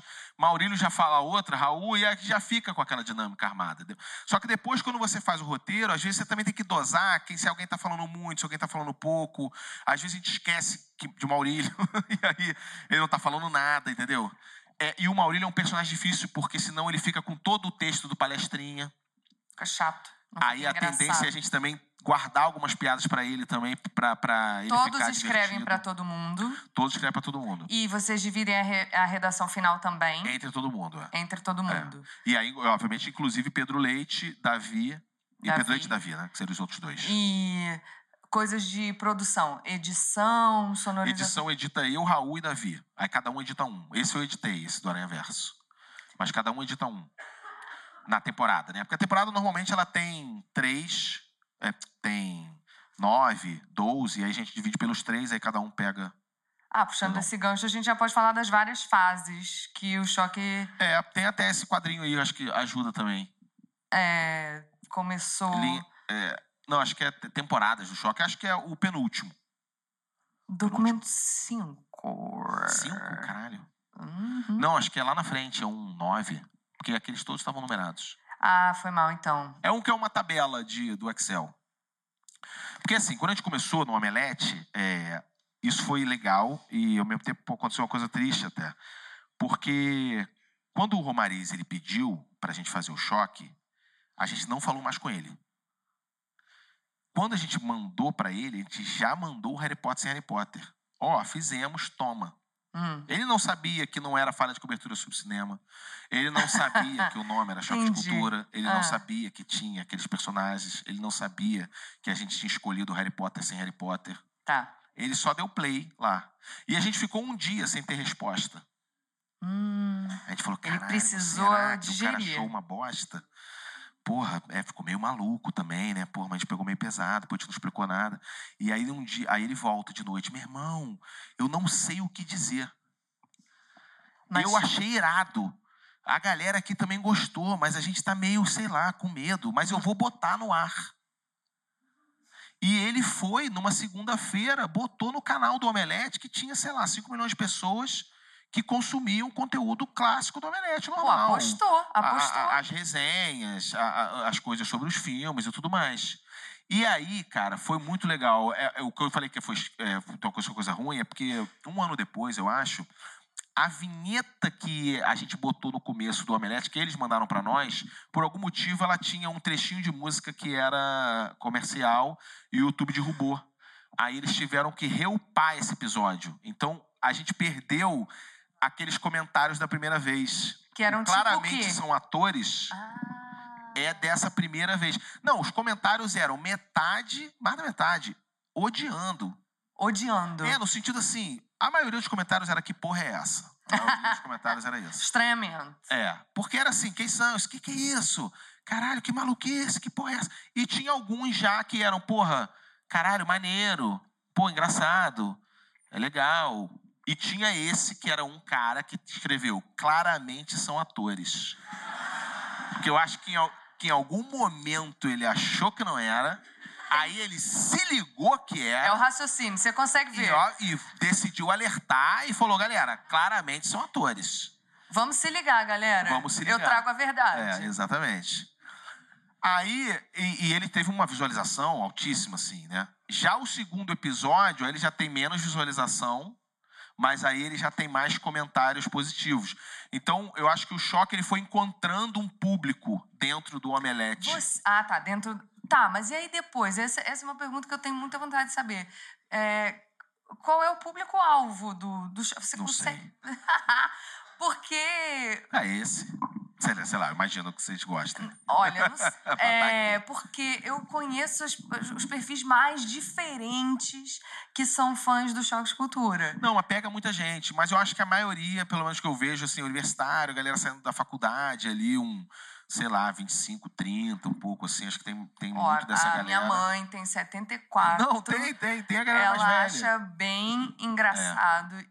Mas também tem, tem um outro lado, assim. Eu, eu me lembro lá em 2017, indo mostrar para pessoas da minha idade. E sabe que quando você vai mostrar um vídeo, com certeza que a pessoa vai achar engraçado. E aí você fica... Cara, acha uma merda.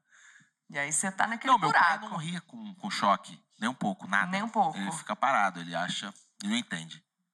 E eu entendo que ele não entenda, né? Porque o choque não tem uma, uma claque, né? Não tem onde tem a piada, a gente não ri em nenhum momento. Isso, os momentos de, de silêncios é constrangedor. constrangedores. E nem todo mundo curte esse tipo de humor. Eu acho que isso daí é normal, assim. E- e- Mas explodiu, você sabe. Tá? Não, teve o hype. E foi legal quando a gente teve no Omelete na segunda vez. é, a- você conseguiu achar é, o- o- esse arquivinho? Acho que é um dos últimos. Acho que o, o do Marvel SDC é o último, talvez seja o anterior. Sei lá, o 12. Vai tentar o 12? É o, o, o esse, exatamente. Porque aqui, ó, rolou o seguinte: a gente era muito já escaldado com o, o Larica Total, que a gente fez no Canal Brasil, e na época não tinha Ancine, não tinha essa ideia da produtora independente, então a gente fez um contrato com o Canal Brasil de cessão total de direitos patrimoniais e tal, e isso durante muito tempo foi o motivo de muita briga entre nós e o Canal Brasil, que a gente ama de paixão, por terem dado a oportunidade para nós e também por é, nunca ter voltado nada, não tinha liberdade absoluta, né? Tem até um, um caso interessante que quando teve 10 anos de choque, ou de Larica, o Paulo Tventaler fez um, um grupo que ele botou todo mundo a nós, e botou o André Sadi, que era do, o gerente do canal, e botou o Paulo Mendonça, que era o presidente do Canal Brasil na época. E aí, assim, ah, pô, agradecer pelo choque, é, pelo Larica, 10 anos. Aí todo mundo, pô, legal. Aí o Paulo Mendonça falou assim, ele botou, pô, que maneiro, muito bom participar desse produto é, com muita criatividade, pouca grana. Eu falei assim, é, a parte que você contribuiu foi a pouca grana. Porra, eu não trabalhava mais lá, não fazia mais porra nenhuma, meu, fiquei puto. e ele ficou um pouco chateado, mas tudo bem. É, mas aí, quando a gente foi fazendo o omelete, a gente o omelete perguntou se a gente queria que eles comprassem, pagar, pra gente fazer o piloto, e a gente optou por a gente fazer o piloto. Hum. Com a nossa grana. E aí a gente fez nos estúdios lá da, do Bota, onde foi feito o autoposto, a galera do Ah, autoposto, a gente era amigo. O Furlan tinha trabalhado com eles no Amada Foca, que era um canal pós dos egressos da MTV, que tinha o Paulo Serra e tal. Eles tinham um estúdio em São Paulo e, e é onde a gente gravou o Choque de Cultura do Harry Potter na broderagem. A gente pagou um churrasco pra equipe. Que tu aprendeste lá com o amigo da, da parede da Mussi. É, exatamente. Não, eu já sabia fazer churrasco, mas aprendi no Larica Total fazer churrasco. Então a gente. é, é, só que ali a gente conquistou o direito patrimonial do choque, ele é nosso mesmo. E foi muito legal, porque quando o choque fez sucesso, a gente foi numa reunião lá no Omelete, foi incrível isso. E eles, assim, meu irmão, a parada tinha feito sucesso, né?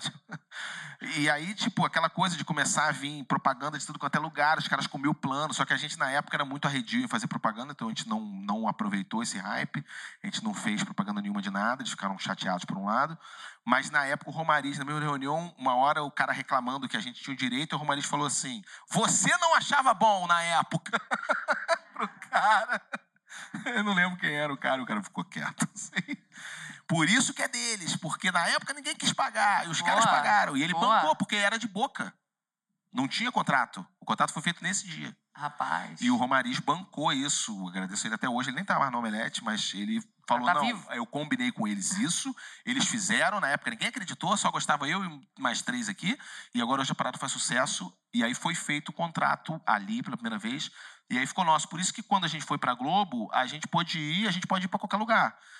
O Canal Brasil também e tudo mais. Então a temporada ficou assim. E a gente segue a ordem dos acontecimentos, entendeu? Então, tipo, olha lá, as três primeiras é.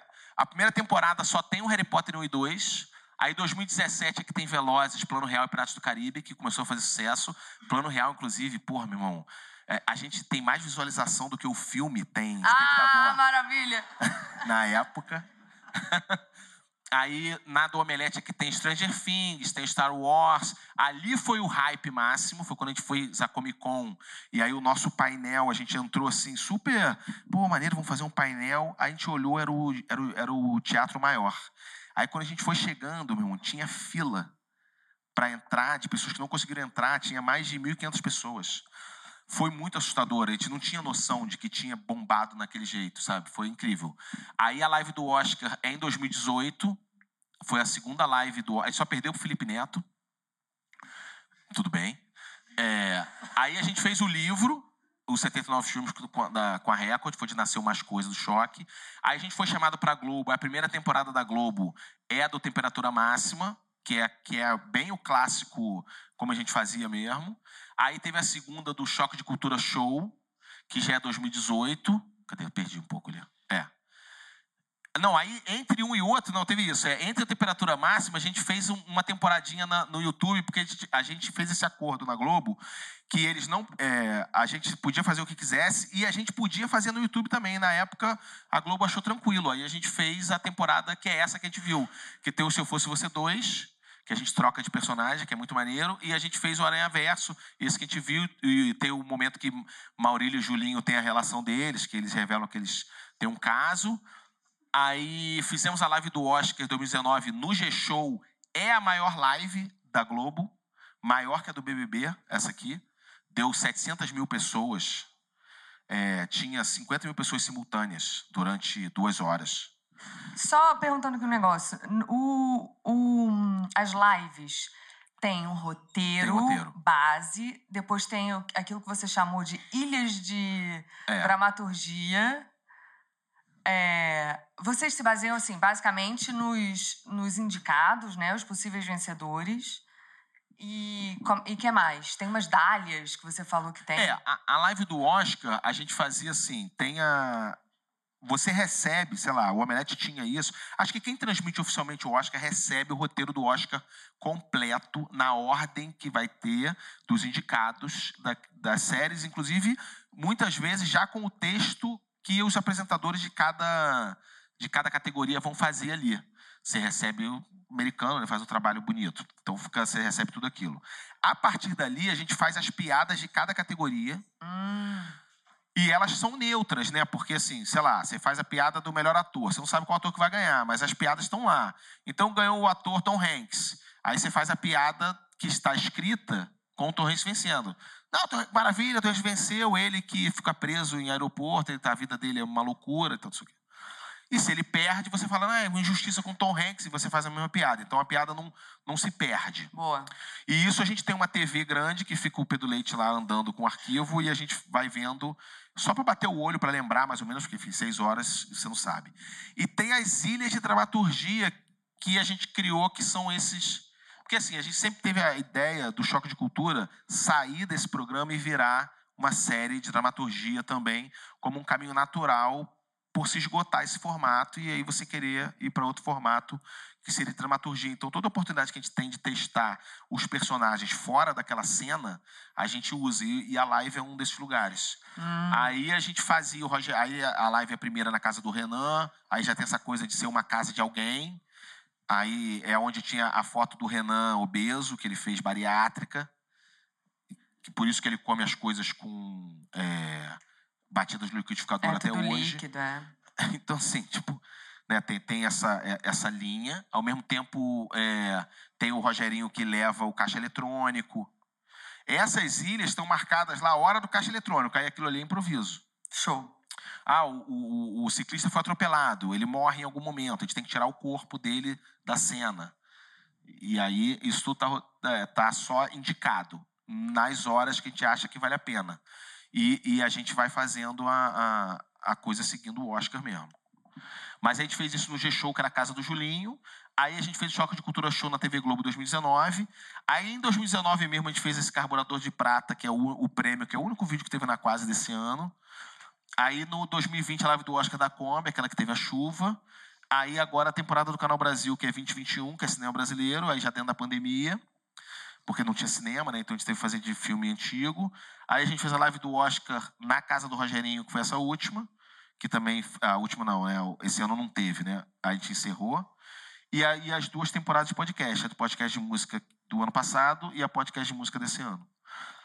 E a- esse, esse choque de cultura verso, ele anda por todas as, a- a- as séries. Tem coisa que você só vai saber se for ler o livro, É. que, Tem coisas que, que tem na live. que tem na. É, é, É. tipo o MCU, né? É, só total. tem o, o é, choque de cultura é um verso MCU mesmo. tosco, mas é um MCU.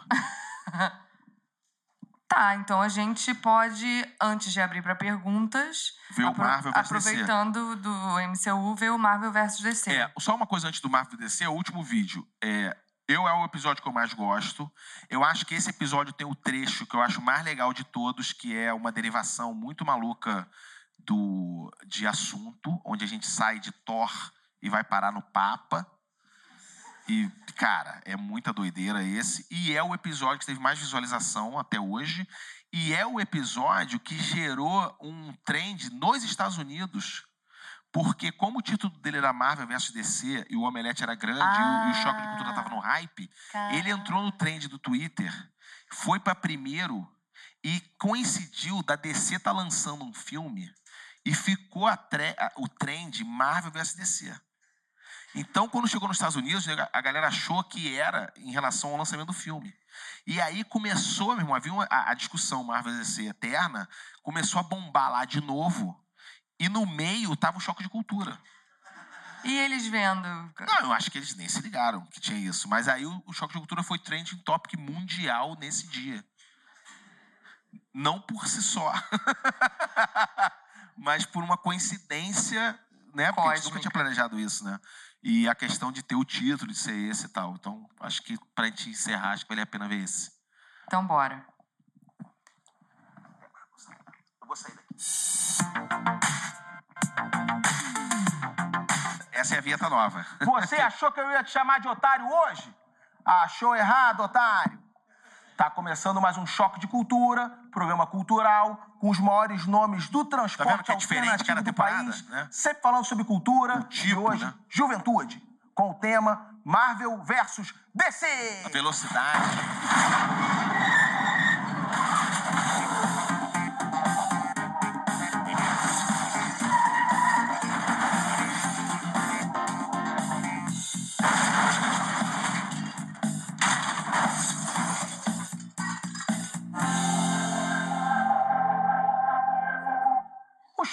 Cultura hoje, como é da responsabilidade do nosso programa em relação à juventude, vai trazer a solução definitiva para um debate que vem confundindo a cabeça dos jovens no mundo todo, principalmente na internet, que é o lugar onde mais tem jovem confuso. A gente tem que explicar tudo, Rogerinho. E o tema de hoje é Marvel versus DC. Quem é melhor? Maurílio. Boa noite, amantes da cultura jovem de todo o país. Para eu te responder essa pergunta, Rogerinho, eu preciso de mais informações. Porque a gente está falando aqui de cinema ou de quadrinho. E quando você diz melhor, é melhor em que sentido? Aí, tá complicando mais, Rogerinho. O problema do Maurílio é que ele tem muita informação com uma cabeça muito pequena. Mas eu vou te ajudar. Imagina que tem uma porradaria mundial, você vai ficar de colado. É difícil responder isso, Rogerinho, porque a Marvel é uma violência mais moleque. É como se fosse uma coça de mãe. Já a DC é mais agressiva, é como se fosse um espancamento de pai alcoólatra. Ok. Julinho. DC. Porque é o seguinte, DC agora tem o The Rock, que vai fazer aquele filme novo lá do, do Shazam. E se o The Rock escolheu DC, eu não tô aqui pra contrariar The Rock. Meu argumento é esse. Com a camisa Grande do Hulk. argumento, Julinho. Renan. Eu tô do lado de Capitão América, porque ele é americano e os Estados Unidos é patriota. Brasil é bagunça. Inclusive, o brasileiro gosta de falar mal do brasileiro também, que é outra coisa irritante que a gente tem aqui no nosso país. Me permite uma dúvida aqui, que eu acho que é uma dúvida mundial. Permito sim. O Batman do Leblon, ele é DC ou é Marvel? O Batman do Leblon é nosso, o Batman do Leblon é do Brasil. Não, o Batman do Leblon é cópia, rapaz. E se eu sou o Batman verdadeiro, eu vim aqui descer a porrada nesse Batman do Leblon aí. Podemos falar de Vingadores? Pode. É, para mim é uma injustiça o Thor estar nesse filme, porque o Thor é um deus mitológico nórdico. Então é uma covardia colocar um deus pra lutar com um herói. Eu já tive a oportunidade, circulo todos os níveis da sociedade, já tive a oportunidade de me envolver num acidente com um Thor Batista na, na BR-101. E aí depois o resgate chegou, e eu vou admitir aqui que foi de uma competência incrível. Em cinco minutos, chegou de helicóptero e levou só o Thor Batista. Eu fiquei preso nas ferragens quase uma, uma- uma semana. A sorte é que eu conhecia bem o veículo, me alimentei do- da espuma do, do banco da Towner, que é carboidrato puro. E aí fui me alimentando ali, fui me mantendo ali aqueles dias. Quando finalmente chegou a viatura, fui multado. Você é o nosso herói, Renan. O Thor da Marvel, ele tem que lutar com alguém mais equivalente a ele, por exemplo, um santo católico, igual o São Francisco de Assis. Mas o São Francisco de Assis é humilde, Maurílio. E gente humilde apanha, rapaz. Pra ser igualdade mesmo, o Thor tinha que pegar o Papa Alemão lá, o Papa Sinistro, aquele Papa do Mal. Ele solta feitiço, Rogerinho. O Papa solta feitiço? Claro que solta, senão qualquer um ia poder ser papa. O papo é sinistro, Senão qualquer um então podia ser não papa. morre. Não, ele morre, mas quando ele tá quase morrendo, eles vão e trocam ele. Sacou? Igual o James Bond. Igual a banda Dominó. É, mas o Papa hoje ele é uma franquia. É igual o Bozo, que tem vários Bozo. Mas não vamos falar de Papa aqui não, porque tem que respeitar o Papa. Vamos para o próximo quadro agora, que é o quadro Análise dos Heróis. Solta a vinheta aí, Simone. Homem-Aranha, quem é que vai? Vou resumir numa palavra só, Rogerinho. Bobo. Pra mim é isso. Um rapaz vestido de aranha pulando de um, de um prédio pro outro. Além de perigosíssimo, isso aí é comédia. Super-Homem é comédia, então, também, porque o Super-Homem é um cara bombado que mete a cueca por cima da calça e foda-se.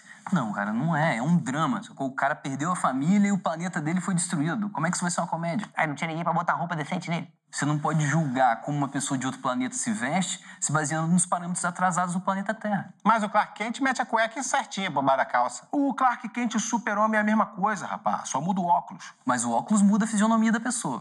Ah, o He-Man então. He-Man sobe o morro pra fazer um bronzeamento artificial no castelo, que ninguém sabe onde é que é. Volta bronzeado e ninguém sabe que é o príncipe Adam.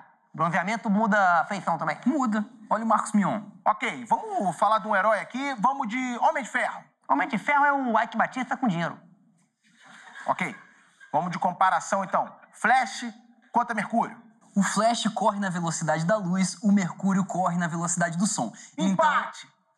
Vamos agora. Pô, me permite um protesto aqui, então, só um desabafo? Permito sim. Você passa 100 por hora na frente de uma escola e você não tapar a tua placa, nego já quer te multar. Aí vem um babaquinha desse de colã, passa na velocidade da luz e nego bate palma e chama de herói. Isso aí é nada mais, nada menos que falta de informação, Julinho. Falta de informação, porque o cidadão comum ele não tem o conhecimento de uma questão básica de física, que é o seguinte: você está com uma van cheia de criança, a criança é muito leve. A van vai, não tem como não ir chutada, porque é, é- é a velocidade que o veículo quer ir. A gente tem que respeitar a velocidade, do- a vontade do veículo também. E, e a população tem esse preconceito com a van. E é um preconceito cujos pilares são a ignorância e a falta de conhecimento que sustentam isso. Olha aí, ó, o que, que a- o preconceito com a avó faz aí com o pai de família? Trabalhador. E vou mais, Renan. Às vezes você vai fazer uma manobra aí na frente de uma escola, você derruba uma criança, o pessoal quer te lixar. Aí você tem que, pra fugir, tem que meter por cima da calçada. E nem procuram saber, ninguém nunca procura saber por que motivo você derrubou aquela criança. Não tem diálogo entre o motorista de van e a sociedade. Exatamente. E também acabou essa coisa de analisar herói aqui. Terminou esse quadro, porque é muito herói. É muito herói bobo. Uma curiosidade, Rogerinho, é que o Jorge Versilo fez uma música em homenagem ao Homem-Aranha, mas acabou desmoralizando o herói que agora tá processando o cantor. Tá certo, Homem-Aranha. Quando meu filho era neném, Rogerinho, comprei um pet pra ele, uma aranha caranguejeira lindíssima, do tamanho de um pirex. Assim, ó, toda peluda. Parecia um, um bicho de pelúcia mesmo. Ela tem os perinhos dela. Deixei no, no, no quartinho do meu filho, pra alegrar ele, deixei solta mesmo, que é pro animal ficar livre. E aí cheguei um dia, ela tinha sumido, Rogerinho. E meu filho tava todo picado, todo inchado. Sem superpoder nenhum, Rogerinho. Você acredita nisso? Acredito. Eu ainda joguei ele pra cima pra ver se ele tinha um superpoder e caiu todo torto, igual uma trouxa de roupa. A minha sorte é que eu não morava mais em casa, já estava separado. Corri pra minha casa, né? Fui embora, ainda liguei pra minha ex-mulher e falei, cadê Renanzinho? Ela falou que não sabia, dei um esporro nela ainda.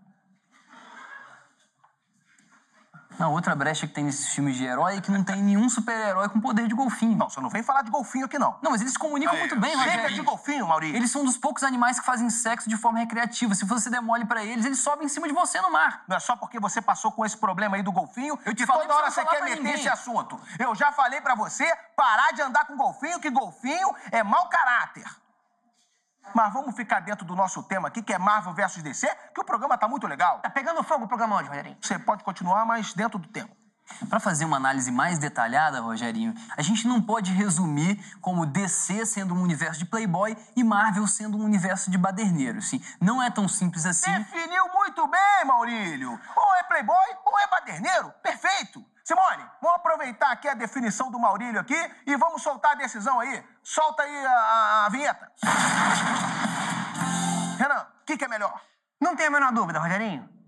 DC. Marvel. Marvel. Marvel?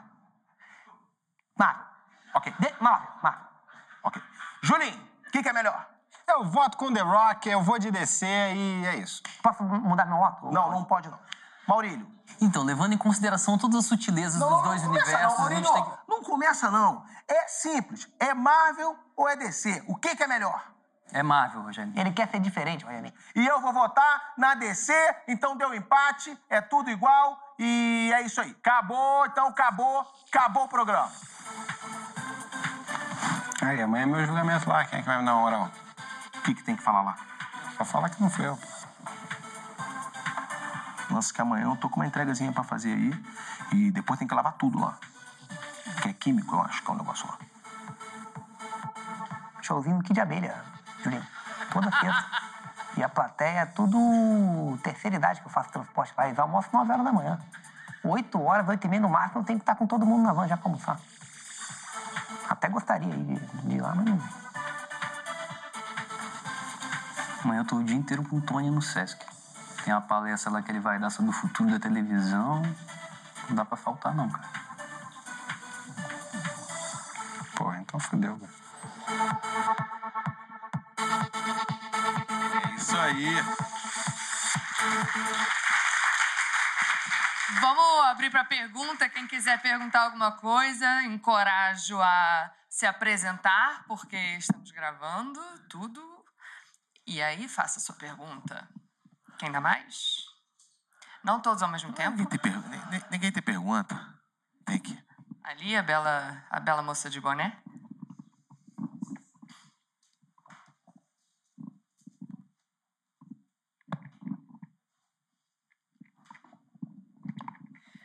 Cara, não fico ansiosa, nem deu tempo de formatar oficialmente a pergunta, mas são, são muitas perguntas que vêm assim. É, eu também não pensei na resposta. Por quê?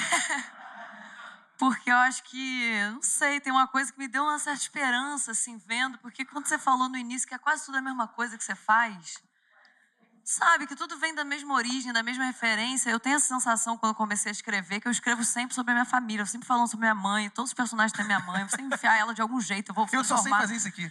Então, aí eu fiquei, eu fiquei com isso na cabeça, assim, você falou, não, essa frase é da minha mãe, eu falei, fiquei com a sensação, tipo, quem é o Rogerinho? Quem, quem, que- de onde que ele veio, assim? Porque você falou um pouco do Renan, talvez, do, da Língua Presa, né? Que ele veio de um personagem concreto, e eu tenho muito esse jeito de criar, eu gosto muito de criar a partir de gente, assim, imitar pessoas. Um personagem pra mim não existe, ah, vou criar do nada. Não, é sempre alguém misturado Aham. com alguém, com o fundo da minha mãe, os traumas dela, e, e sai sempre alguma coisa. E aí também, enfim, te ouvi em relação a isso, tipo, da onde que vem o Rogerinho nesse lugar, sei lá, se tem alguma referência concreta. E hum, nesse lugar da, da comédia, né? O choque de cultura é uma coisa é cômico, mas não é aquilo que a gente estava falando, é esquisito, é estranho, não é? Não tá dado assim. E, e acho que tem um constrangimento também, tem uma coisa meio, meio do fracasso, meio, meio pobre, assim, sabe? Que eu me interesso muito e, caralho, é muito maneiro você ver um negócio desse fazer um sucesso, assim, dá uma certa esperança. E. É um sucesso relativo. É, mas até o fracasso também é relativo. e, e, a- e essa coisa de, de uma piada trazer um personagem, trazer um contexto, assim, isso é tão. Ai, tão bom, é tão raso, sabe? Raso num lugar legal. É isso, a gente tá aqui, sei lá, 18 dias nessa maratona, ouvindo as coisas tão profundas, e de repente chega uma e você fala: caraca, é isso, eu só preciso de uma piada, e de repente vou inventar uma característica, é, de, é assujeitador, sabe? É sem, é sem sujeito, é meio vazio. Não, eu vejo umas análises na época do hype do, do, do choque. Tinha umas análises, cara, que eu falava assim, meu irmão, a gente não pensou nada disso. Nunca teve isso de. Eu lembro quando a gente foi no Bial, o Antônio Prata, que virou um amigo depois, ele fez uma coisa política, de representação, de que aqueles eram. E, irmão, não era nada disso. A gente não tinha feito nada de representação nenhuma. Inclusive, o Rogério do Engar, o fato dele usar a camisa do Brasil era porque no último programa do mundo eu usava a camisa do Flamengo. Porque eu me lembro muito de um motorista de van que eu pegava muito, que ele estava sempre com a camisa do Flamengo. Eu sou flamenguista e a gente sempre conversava sobre futebol. Quando eu fui fazer o Rogerinho do Engar lá no último programa do mundo, que foi a primeira vez que ele apareceu mesmo, eu, eu botei a camisa do Flamengo com a camisa por baixo, branca. E aí a gente ficou. Quando a gente foi fazer o, da, o choque de cultura, para não criar um ruído com o fato dele ser flamenguista, a gente botou para ele ser um time de futebol qualquer. E a gente pensou na camisa do Brasil.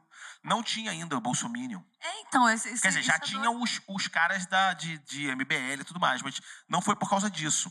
Dá uma nova leitura essa camisa hoje. Eu vendo hoje, eu fiz, eita caralho, é verdade, tem essa camisa do Brasil do nada. né? É, tudo até que ele não só usa essa, né? Na primeira temporada ele usa a do Harry Potter é, é do Brasil, mas as outras, a temporada seguinte, e aí, porque eram outros episódios, aí ele usa uma vermelha, que é da Adidas lá de Malhar, e uma outra que a gente achou lá na hora, que é meio do. do é, de Pokémon, sei lá, uma outra. Naruto. Naruto. Tentando Estudei, chegar o na conhecimento pergunta. é muito pequeno de, de anime. Sei lá, acho que minha pergunta é assim, caralho, que, que, que trajetória, como é que, como é que você... É isso, como, como, como, como é que você conseguiu viver a sua vida, ganhar dinheiro, pagar conta, fazendo a mesma coisa, assim? Fazendo, Mas dá pra ser. É fazer. Não, assim, acho que tem as duas coisas. Acho que é, teve uma vez a gente fez um documentário de um pintor, Ângelo Defante, aí em algum momento a gente entrevistou o Ferreira Goulart, se eu não me engano, para ele falar do pintor lá. E teve uma hora que ele falou uma parada muito legal, eu nunca esqueci. Ele falou isso, que todo artista, ou pelo menos a maioria deles, tem sempre uma coisa a dizer. E que ele fica tentando dizer aquela coisa por todas as obras dele, por mais que ele faça coisas diferentes. E isso também me deu uma tranquilidade nesse lugar, porque, de fato, todas as coisas que eu fiz e faço, elas têm uma. um- um- elas nascem de uma paródia, uma sátira a coisas de televisão. Então, o Falha de Cobertura é uma sátira a programas de televisão, o Larica Total é uma sátira a programas de culinária, o Lady Night é uma sátira a programas de, de, de talk show, porque o Lady Night ele é um programa de comédia. No formato talk show. Ele nasceu dessa maneira, inclusive. É porque ele acaba que você leva um convidado lá e, e verdadeiro e, e ele é um, vira um talk show. Mas ele não tem a pretensão de ser um talk show. Tanto que ele tem todos os elementos que tem todo talk show. Ele tem o sidekick, ele tem a banda, ele tem a, essa interação, os quadros. Ele é uma cópia de todos os talk shows que a gente conhece. É, copia Jô Soares, ele copia o, o, os lá de fora, né? O, o, os, o do principal lá. Show. É, todos aqueles late nights, ele, ele, ele pega a cópia daquilo, assim como o Fora de Cobertura é assim, o último programa do mundo era assim, o Choque de Cultura é assim. Fora Tem de um- hora. O Fora de Hora era assim, o novo pro- projeto que eu tenho, que eu estou escrevendo agora, que chama Audiovisual Boy, é uma série sobre um, um- um super-herói do audiovisual, mas ele é sobre quadrinhos, então, é, sei lá, eu, eu, é onde me motiva a fazer esses personagens estão sempre nesse lugar. Eu acho que do, no Rogerinho, eu não sou ator, né? é, Acabei sendo, mas é, o Fernando Fraia ajudou muito a gente ali. Eu, é, é, eu bebia muito na fonte de algumas frases que eram da minha mãe, que eu me lembrava bem, e, esse- e essa coisa estourada do Rogerinho é muito do meu pai, que meu pai é uma figura humana incrível, né? Incrível, mas ele é muito estourado. E ele tem esse 0 a 100, que tá normal, e depois tá putaço, sacou? Então acho que naturalmente aquilo saiu como uma memória afetiva daquele lugar. E o Rogerinho é um personagem psicótico, né? Então, é tranquilo. E eu sou totalmente oposto ao Rogerinho. Eu sou um cara muito calmo. No trânsito, então, meu irmão, eu nem buzino. Então, tipo, é engraçado. Assim, eu lembro que uma vez eu, eu tava na- no Flamengo ali, eu tinha um gol, bola, assim, é, o carrinho, todo fudido, aí eu- e, e ele tinha coisa de ser, quando você fazia curva com ele, era bom você fazer um contrapeso, porque ele, o- o- os. o- o- ele não tinha os, os amortecedores do lado de lá. Então, se você, dependendo da curva muito fechada, ou se você não fizesse isso, a chance dele capotar para outro lado era grande. Então, normalmente, eu fazia igual aqueles carro, é, barco a vela, que você vai para fora, assim. Aí eu metia meio curva para fora e fazia curva. Mas no Flamengo já tava o choque bombando. Eu fiz uma curva assim, fechada, e tinha uma galera atravessando, e eles atravessaram a rua meio rápido. Só que eu tava com a cabeça para fora assim, e eles me viram e falaram: Ah, Rogerinho! Aí eu, sai da rua, filha da puta! E eles, porra, me deliraram, assim, porque eles acharam incrível de serem xingados pelo Rogerinho. É uma relação estranha, né? Do cara que odeia as pessoas, né? E a pessoa acha legal, né? É engraçado que a gente nunca foi processado por ciclista. Então acho que eles entendem que a. é, meu pai, por exemplo, idoso, né? Eu muitas vezes peguei ônibus com ele, né? No centro ali e tal. E, meu irmão, é, motorista de ônibus, 90% não respeita idoso. Então, muitas vezes, meu pai, eu ia com ele para que o cara parasse. Então, quando a gente foi fazer motorista de van, os nossos inimigos são os idosos. Porque era a nossa maneira de falar dessa estrutura. Só que por dentro, né? E aí a gente conta com a compreensão das pessoas de entender que aquilo é uma crítica, né? Tem essa piada que eu até comentei na outra palestra do ah, aqui não tem preconceito, que preconceito é coisa de cigano. Não é que eu sou contra cigano, mas é porque o Rogerinho ele era uma maneira dele dizer que ele é preconceituoso. Ele não é preconceituoso sendo, né? Como o Renan falou aqui nesse do Marvel, né? Ah, a pior coisa é brasileiro falar mal de brasileiro. E ele tá falando mal de brasileiro. Então, a- o choque tem essa coisa de, de- de a gente confiar nos personagens para poder dizer essas barbaridades, porque a gente acha isso muito absurdo, e aí isso é o que é engraçado. Por isso que meu pai não acha engraçado, porque ele acha isso. Porque é ele. Ele odeia ciclista. Aí ele fala, é. Ele não ri. Mais alguém? Mais alguma pergunta aqui na frente? Grande Clarice. Oi. Ah, mas aqui também. Vai te rasgar sua hora. É, Vai. O nome. Meu O nome é anterior foi a Bruna Trindade. meu nome é Vinícius, eu sou roteirista e montador. Saber que você é montador me dá uma certa esperança. Como um montador, comecei como montador. É, pois é, então me dá um medo, não sei. É, e eu queria falar um pouco sobre, que você falasse um pouco sobre isso, sobre essa sua experiência em outras, em outras funções, porque a gente está aqui no evento de roteiro e é, a gente, como pegando o gancho que ela falou, que é muito legal, tem visto muito conteúdo e conteúdos bem densos sobre como escrever histórias, como montar e como estruturar. E como esse programa está muito na mão de vocês, né, como criadores, é, a gente percebe esse cuidado, ou entre aspas, um não cuidado, para deixar o programa com essa estética que é a referência de vocês. Sim. Como é que foi chegar nessa estética? Se vocês trocaram muita ideia sobre isso, sobre na montagem passar esse mesmo ar que vocês têm na, no texto, no roteiro, na estrutura. É, os primeiros programas montava eu e o Furlan. Furlan não edita, mas eu edito, né? E aí a gente montava junto. Eu me lembro muito da gente. Eles estavam fazendo a temporada do último programa do mundo que passou na Fox.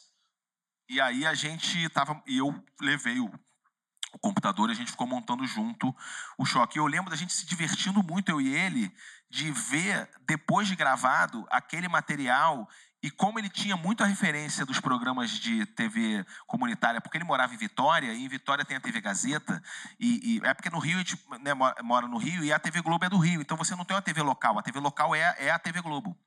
Em Vitória, a TV local é a TV Gazeta, que retransmite o canal, a a Globo, mas ela tem programação própria, que tinha que dialogava com, a- com uma TV de Niterói. Pouco melhor, obviamente, mas tinha o mesmo ideia. Então a gente tinha a mesma referência. Então, pra gente era natural achar aquele engraçado. É porque nesses aqui você vê que. Você viu a diferença do Aranha Verso, que é chutadão, né? E, exatamente, e você vê o do o Marvel vs DC, que já é um pouco anterior, como ele é mais lento um pouco, é que a gente não botou, a gente até ficou com pena, né? Se você bota o do Harry Potter sem Harry Potter, meu irmão, é, a velocidade dele é ponto .50. É, é- ele é muito mais devagar. E a gente achava isso maneiro. E eu acho que isso foi também o que causou a estranheza lá. Mas eu acho que esse é o lugar do trabalho autoral, entendeu? Por isso que eu acho que se você tem um trabalho autoral, eu acho que você tem que preservar ele. Talvez você não ganhe dinheiro com ele, como a gente não ganhou dinheiro com o choque de cultura nesse primeiro momento. Depois até a gente ganhou, mas nesse primeiro momento não. E, e a gente fez assim mesmo. E aí eu acho que a internet também possibilitou a gente realizar, e essa coisa que eu falei de você ter o capital social, de você conhecer pessoas, de você ser cara de pau, de você estudar minimamente. Né? Eu aprendi edição é, muito com a galera aqui do Sul, porque aqui é, em 2002, 2001, estava entrando a, a Mini DV, e aí eu tinha um Mac, gastei porra, uma fortuna ali com minha mãe, né? Aí tinha um privilégio de ter minha mãe bancar ali o, o- o computador, mas eu aprendi vendo as listas de Final Cut da galera daqui do Sul, que editava aqui. Eu não conhecia ninguém, eu só ficava lendo os e-mails da lista. E tinha problemas que eu falei, meu irmão, caralho, eu nem tenho esse problema, nem sei que, como é que faz isso no, no negócio. Mas você ia aprendendo ali. Então, é, é, é, essa coisa de você re- ser realizador também te ajuda a fazer o autoral, entendeu? O Larica Total, por exemplo, a gente apresentou pronto. E, porra, lógico, tinha o Paulo de Fentaler brilhando, era muito engraçado, né? O próprio Paulo mesmo, a gente, quando mostrou para ele pronto, ele não acreditou. Porque ele não lembrava do que ele tinha feito. E porque foi incorporado os erros do programa, porque o Larica Total também tem isso, ele não nasceu daquele jeito. E, é, o, o, o, fran, é, é, a- o Larica Total do Frango Total Flex é o sexto episódio. O Falha de Cobertura 1 é o décimo Falha de Cobertura. O Choque é o primeiro. Esse, o, o, o, o Harry Potter Harry Potter é o primeiro, mas se tivesse ficado ruim, a gente teria feito o segundo. Até chegar lá, entendeu? Então essa coisa do teste é importante. O do Larica Total era o Adnet, até o terceiro episódio. O Adnet nem tinha ido pra MTV ainda. Ele estudava com a gente na faculdade, a gente achava ele muito engraçado, tinha visto ele no Zé. A gente chamou ele, foi o melhor que a gente teve. O Bendelac fez um. É, o, tinha um outro cara muito bom também, que ele era muito deprimido, aí o episódio ficou horrível, porque era muito triste, não tinha nada a ver com o Paulo. Quando chegou no Paulo, é que mudou o formato. E quando a gente fez o primeiro Larica, a gente falou, porra, maneiro é esse. A gente fez o segundo, porra, é esse, mas o Paulo não falava pra câmera. Aí a gente fez um roteiro, o Paulo passou a falar pra câmera no terceiro. Aí o frango estragou. Entendeu?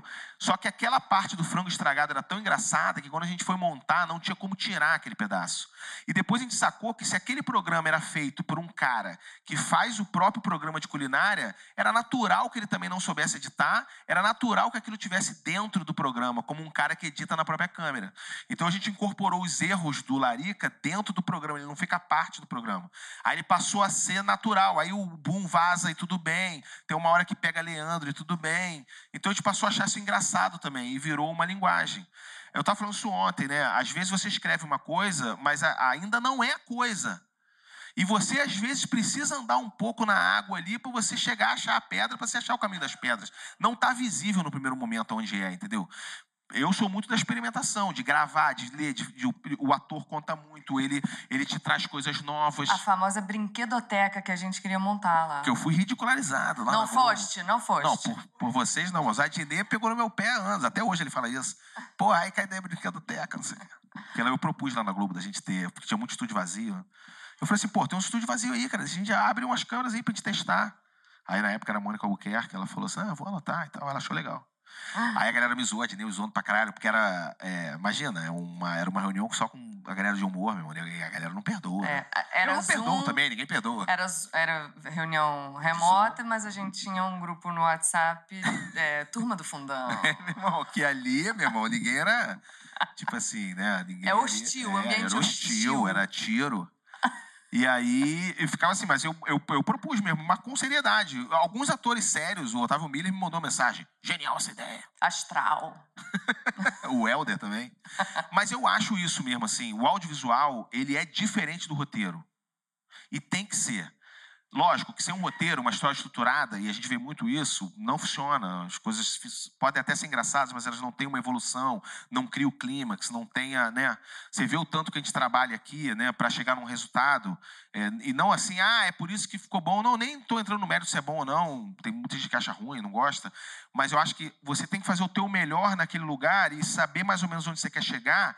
E você vai ter que superar as etapas do ainda tá ruim, tá no começo, a página em branco, o- coisa que não funciona, a piada que ainda não é a certa, entendeu? Então, tem muito de persistência no fazer. Mas ele te dá essas informações que você não vai ter só escrevendo. Eu, é, eu trabalho com a Tatá, trabalho com o Paulo Vieira. Eu escrevo para eles. Esse trabalho de descobrir o que, que eles querem fazer é deles. E nesse lugar, eu, como editor, como falei ontem, eu fico muito feliz de não ser eu. Porque é ruim também você escolher, como a gente fez a decisão de fazer o Choque de Cultura Show, e foi uma merda.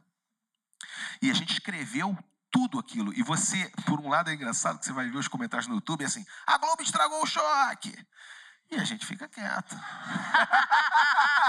Deixa pensar. Eu não falo nada, nem falo nem que sim, nem que não. Mas é tudo ideia nossa. Tudo que tá ali, a gente que escolheu fazer daquele jeito. Caíto, deixa a gente ir para a última pergunta, porque o tempo. Pode, pode crer. Mas a gente pode conversar lá no bar. Podemos. É, boa noite. É, Clarice Siqueira, do Ceará. Porra. É, Já tem uma relação, já. Graus espaciais rolaram aqui, né? É, então, eu queria perguntar sobre a coisa das escolhas dos filmes, porque eu admiro muito a capacidade de vocês de conseguir construir situações de comédia dos assuntos mais variados em cima das coisas mais variadas.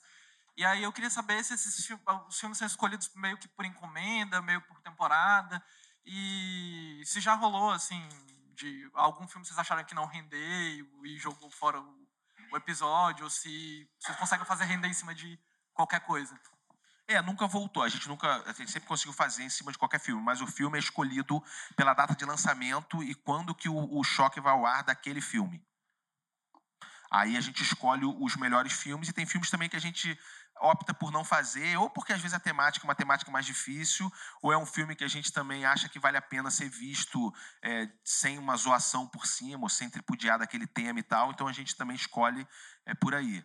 Agora, filme de porrada, filme desses blockbusters, a gente vai com gosto, entendeu? Mas o, é, tem a, a seleção, normalmente, 90% das vezes, é de filmes pela data de lançamento.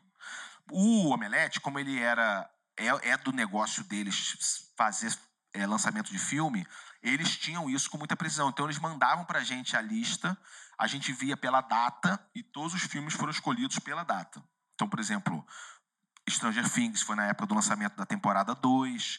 Ah, ah, o, o Star Wars foi o lançamento do Star Wars novo. O Forma da Água. A gente não falaria da Forma da Água, eu acho, entendeu? Se não fosse o lançamento do filme. Marvel vs DC já não, teve, não foi lançamento de filme nenhum. Era apenas um tema controverso já, engraçado por si só, e que a gente quis fazer. Na temperatura máxima eram os filmes que estavam na programação da Globo. A única restrição que eu tenho à temporada da Globo, como produtor assim, e roteirista, é que os filmes eram muito antigos. Então a gente perdeu a relevância do lançamento, entendeu? É, porque quando, por exemplo, vou dar um exemplo, na primeira temporada lançaram Coringa no cinema.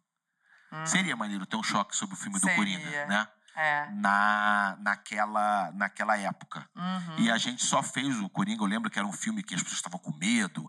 E aí era um filme também que tinham medo de despertar psicopatas Ah, no mundo crer, todo. essa- E a gente não participou desse debate, a gente não Por outro contribuiu. lado, teve Adam Sandler, a beça. Não, então, teve. E são roteiros muito bons. Eu gosto dos roteiros do, do- da temperatura máxima. Gosto mesmo.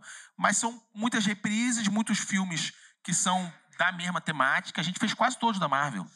É, né? Entendeu? Tanto no Choque de Cultura Show quanto o outro. Então, eu acho que ele perdeu era essa conexão com o momento. Quando a gente foi voltar a fazer com cinema normal mesmo, veio a pandemia. Aí não tinha mais cinema ali naquele momento, né? Ficou interrompido. Aí a gente optou por fazer no Canal Brasil, e aí o Canal Brasil era filme de acervo. Aí a gente fez uma escolha por filmes mais populares. Então tinha Cinema Dois Filhos de Francisco, é, cinema brasileiro. Bacurau, é, Bacurau foi legal, mas a gente não fez Bacurau no lançamento, por exemplo. Entendi. Fez Bacurau quando ele já estava passando no Canal Brasil. Uhum. Né? E, e é um episódio que eu adoro do Bacurau. A gente fez Glauber Rocha também, que é legal. Né? E, e todo mundo odeia, né? Os pilotos, né? É, porque imagina. Maurílio não, Maurílio, Maurílio não. ama. É, é um episódio que ele aproveita de um, fraca... de um, de um- de um momento do Rogerinho fragilizado pelo trauma do Cazuza, e aí ele faz o. E a gente fez o outro episódio que eu gosto muito é o Se Eu Fosse Você 2. Porque ele é uma piada do Harry Potter sem Harry Potter, que a gente pede pro Leandro. é, e aí, e isso é muito legal. É uma pena que a gente realmente não tenha mostrado aqui, mas tem na internet vocês podem ver. O Leandro, nessa época, ele não era ator mesmo. Então ele foi chamado, ele leu o roteiro, ele estudou, mas ele estava muito tenso no dia, né? E a gente, nessa época, gravava com, é, com menos é, parada. Gravava tipo a Vera, parecido com falha de cobertura, que falha de cobertura não para. E aí, nesse, a gente também estava dando o personagem o tempo inteiro, porque eu e o Furlan a gente já fazia isso. Então tinha momentos que eu virava pro, pro Leandro e falava assim: é, no Harry Potter tem, né? Você fez a resenha do filme? E ele, não. Eu, como é que não? Aí ele sai do personagem e olha e fala: Porra, não tem um WhatsApp, ele não estava no nosso grupo. Esse eu não tenho WhatsApp é ele falando normal, Leandro Ramos, na merda, no meio do negócio, falando, porra, ainda tá valendo, sacou? Tipo, eu não, eu não li essa parte, eu não sabia que tinha isso. E tem, isso tá no, no, no episódio, montado, e aí parece que é do personagem, mas é do Leandro, né? Por isso que são coisas que a gente nunca mais vai conseguir, porque o Leandro agora sabe. É, mas tinha isso, então, é, de você aproveitar. E ali tinha o Se Eu Fosse Você 2. Que ele fala, não, eu vi Se Eu Fosse Você 2. Eu falo, pô, como é que a gente vai fazer um filme complexo desse e tal? Aí ficou na minha cabeça essa ideia de um dia a gente fazer Se Eu Fosse Você 2 trocando de corpo. Edição de colecionador, em capa dura. É, aí a gente fez. É um episódio que eu recomendo quando vocês assistirem. Esse episódio teve aquela coisa do YouTube do Premiere, que você pode assistir junto, igual uma live. E aí tem o, o live chat do lado. Assiste, bo- bota pra tocar o live chat. Pra você ver a hora que a gente muda de corpo. Meu irmão, é muito engraçado. A galera, Galera pira, a parada fica só pirando. assim. Ah! É, tipo, um tempão até se recobrar. E a gente eh, tentou se imitar, a gente não conseguiu. Por algum momento a gente achou que a gente não era capaz de fazer, que a gente não era tão. A gente não era bom, não ia dar. E aí o Fernando deu a ideia na hora de fazer diferente, de fazer assim, fala como se fosse o teu personagem, porque a gente, eu tava de Maurílio, né? Então eu já tava no- com, a, com a roupa do Maurílio, barba. Eu não conseguia imitar o Maurílio, era muito difícil para mim, assim, eu tinha que ficar ouvindo ele falar como ele, aí eu repetia. A gente não ia conseguir gravar. A gente não conseguiu, na verdade, né? Aí eu passei a falar como o Rogerinho o texto do Maurílio. Aí a gente conseguiu. Muitas e, meu irmão, tava trocando de corpo, então tudo bem. É, poderia trocar de corpo, mas a voz ficar, sei lá. tipo. o Furlan, quando ele veio de dentro, é, tem até um comentário que eu acho maravilhoso, que é parece um cabo de vassoura numa roupa do Brasil. O cabelo tava Porque muito ele botou um cabelinho parecido com o Rogerinho. É, A gente se divertiu muito, mas é um episódio também que a gente fez assim. no- é, a gente não conseguiu fazer e mudou na hora e ficou legal também. Porque é isso, cara. O que vai no ar é, é- é a última etapa, entendeu? Então não tem por que você parar de.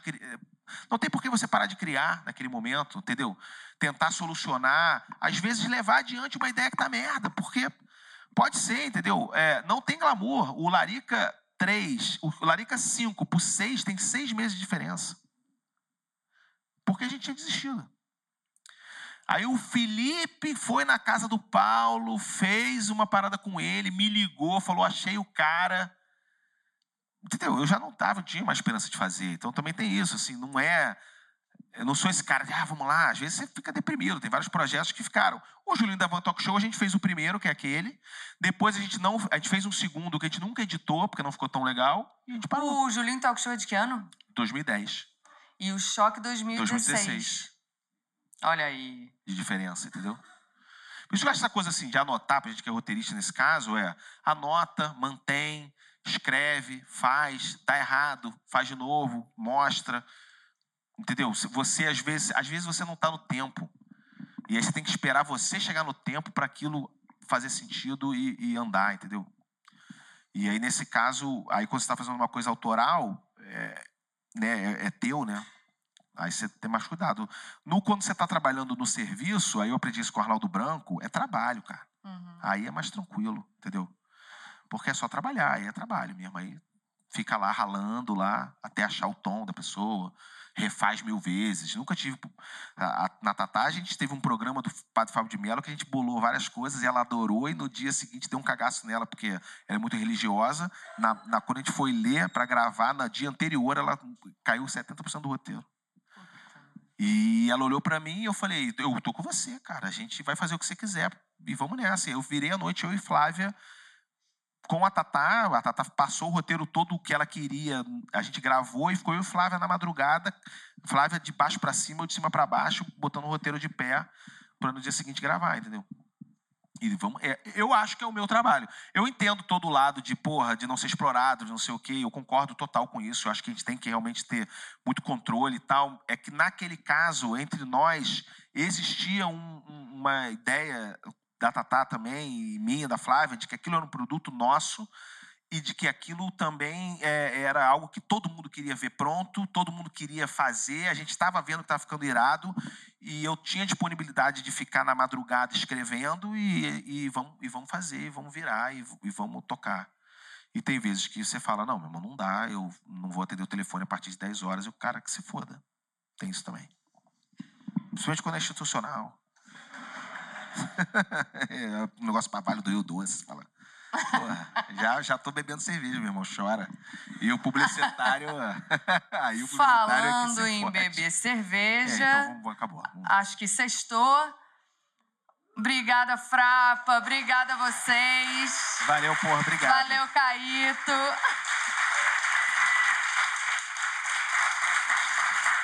Chegamos ao final, último dia.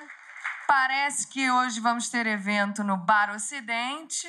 Os fortes chegarão até o fim. E nos vemos lá. Obrigado. Muito feliz de vocês estarem aqui depois de todo esse tempo também, todos esses anos de choque. Muito legal. E estamos aí, né? Vamos, vamos conversar mais quem quiser. Você ouviu FrapaCast, o podcast oficial do Frapa.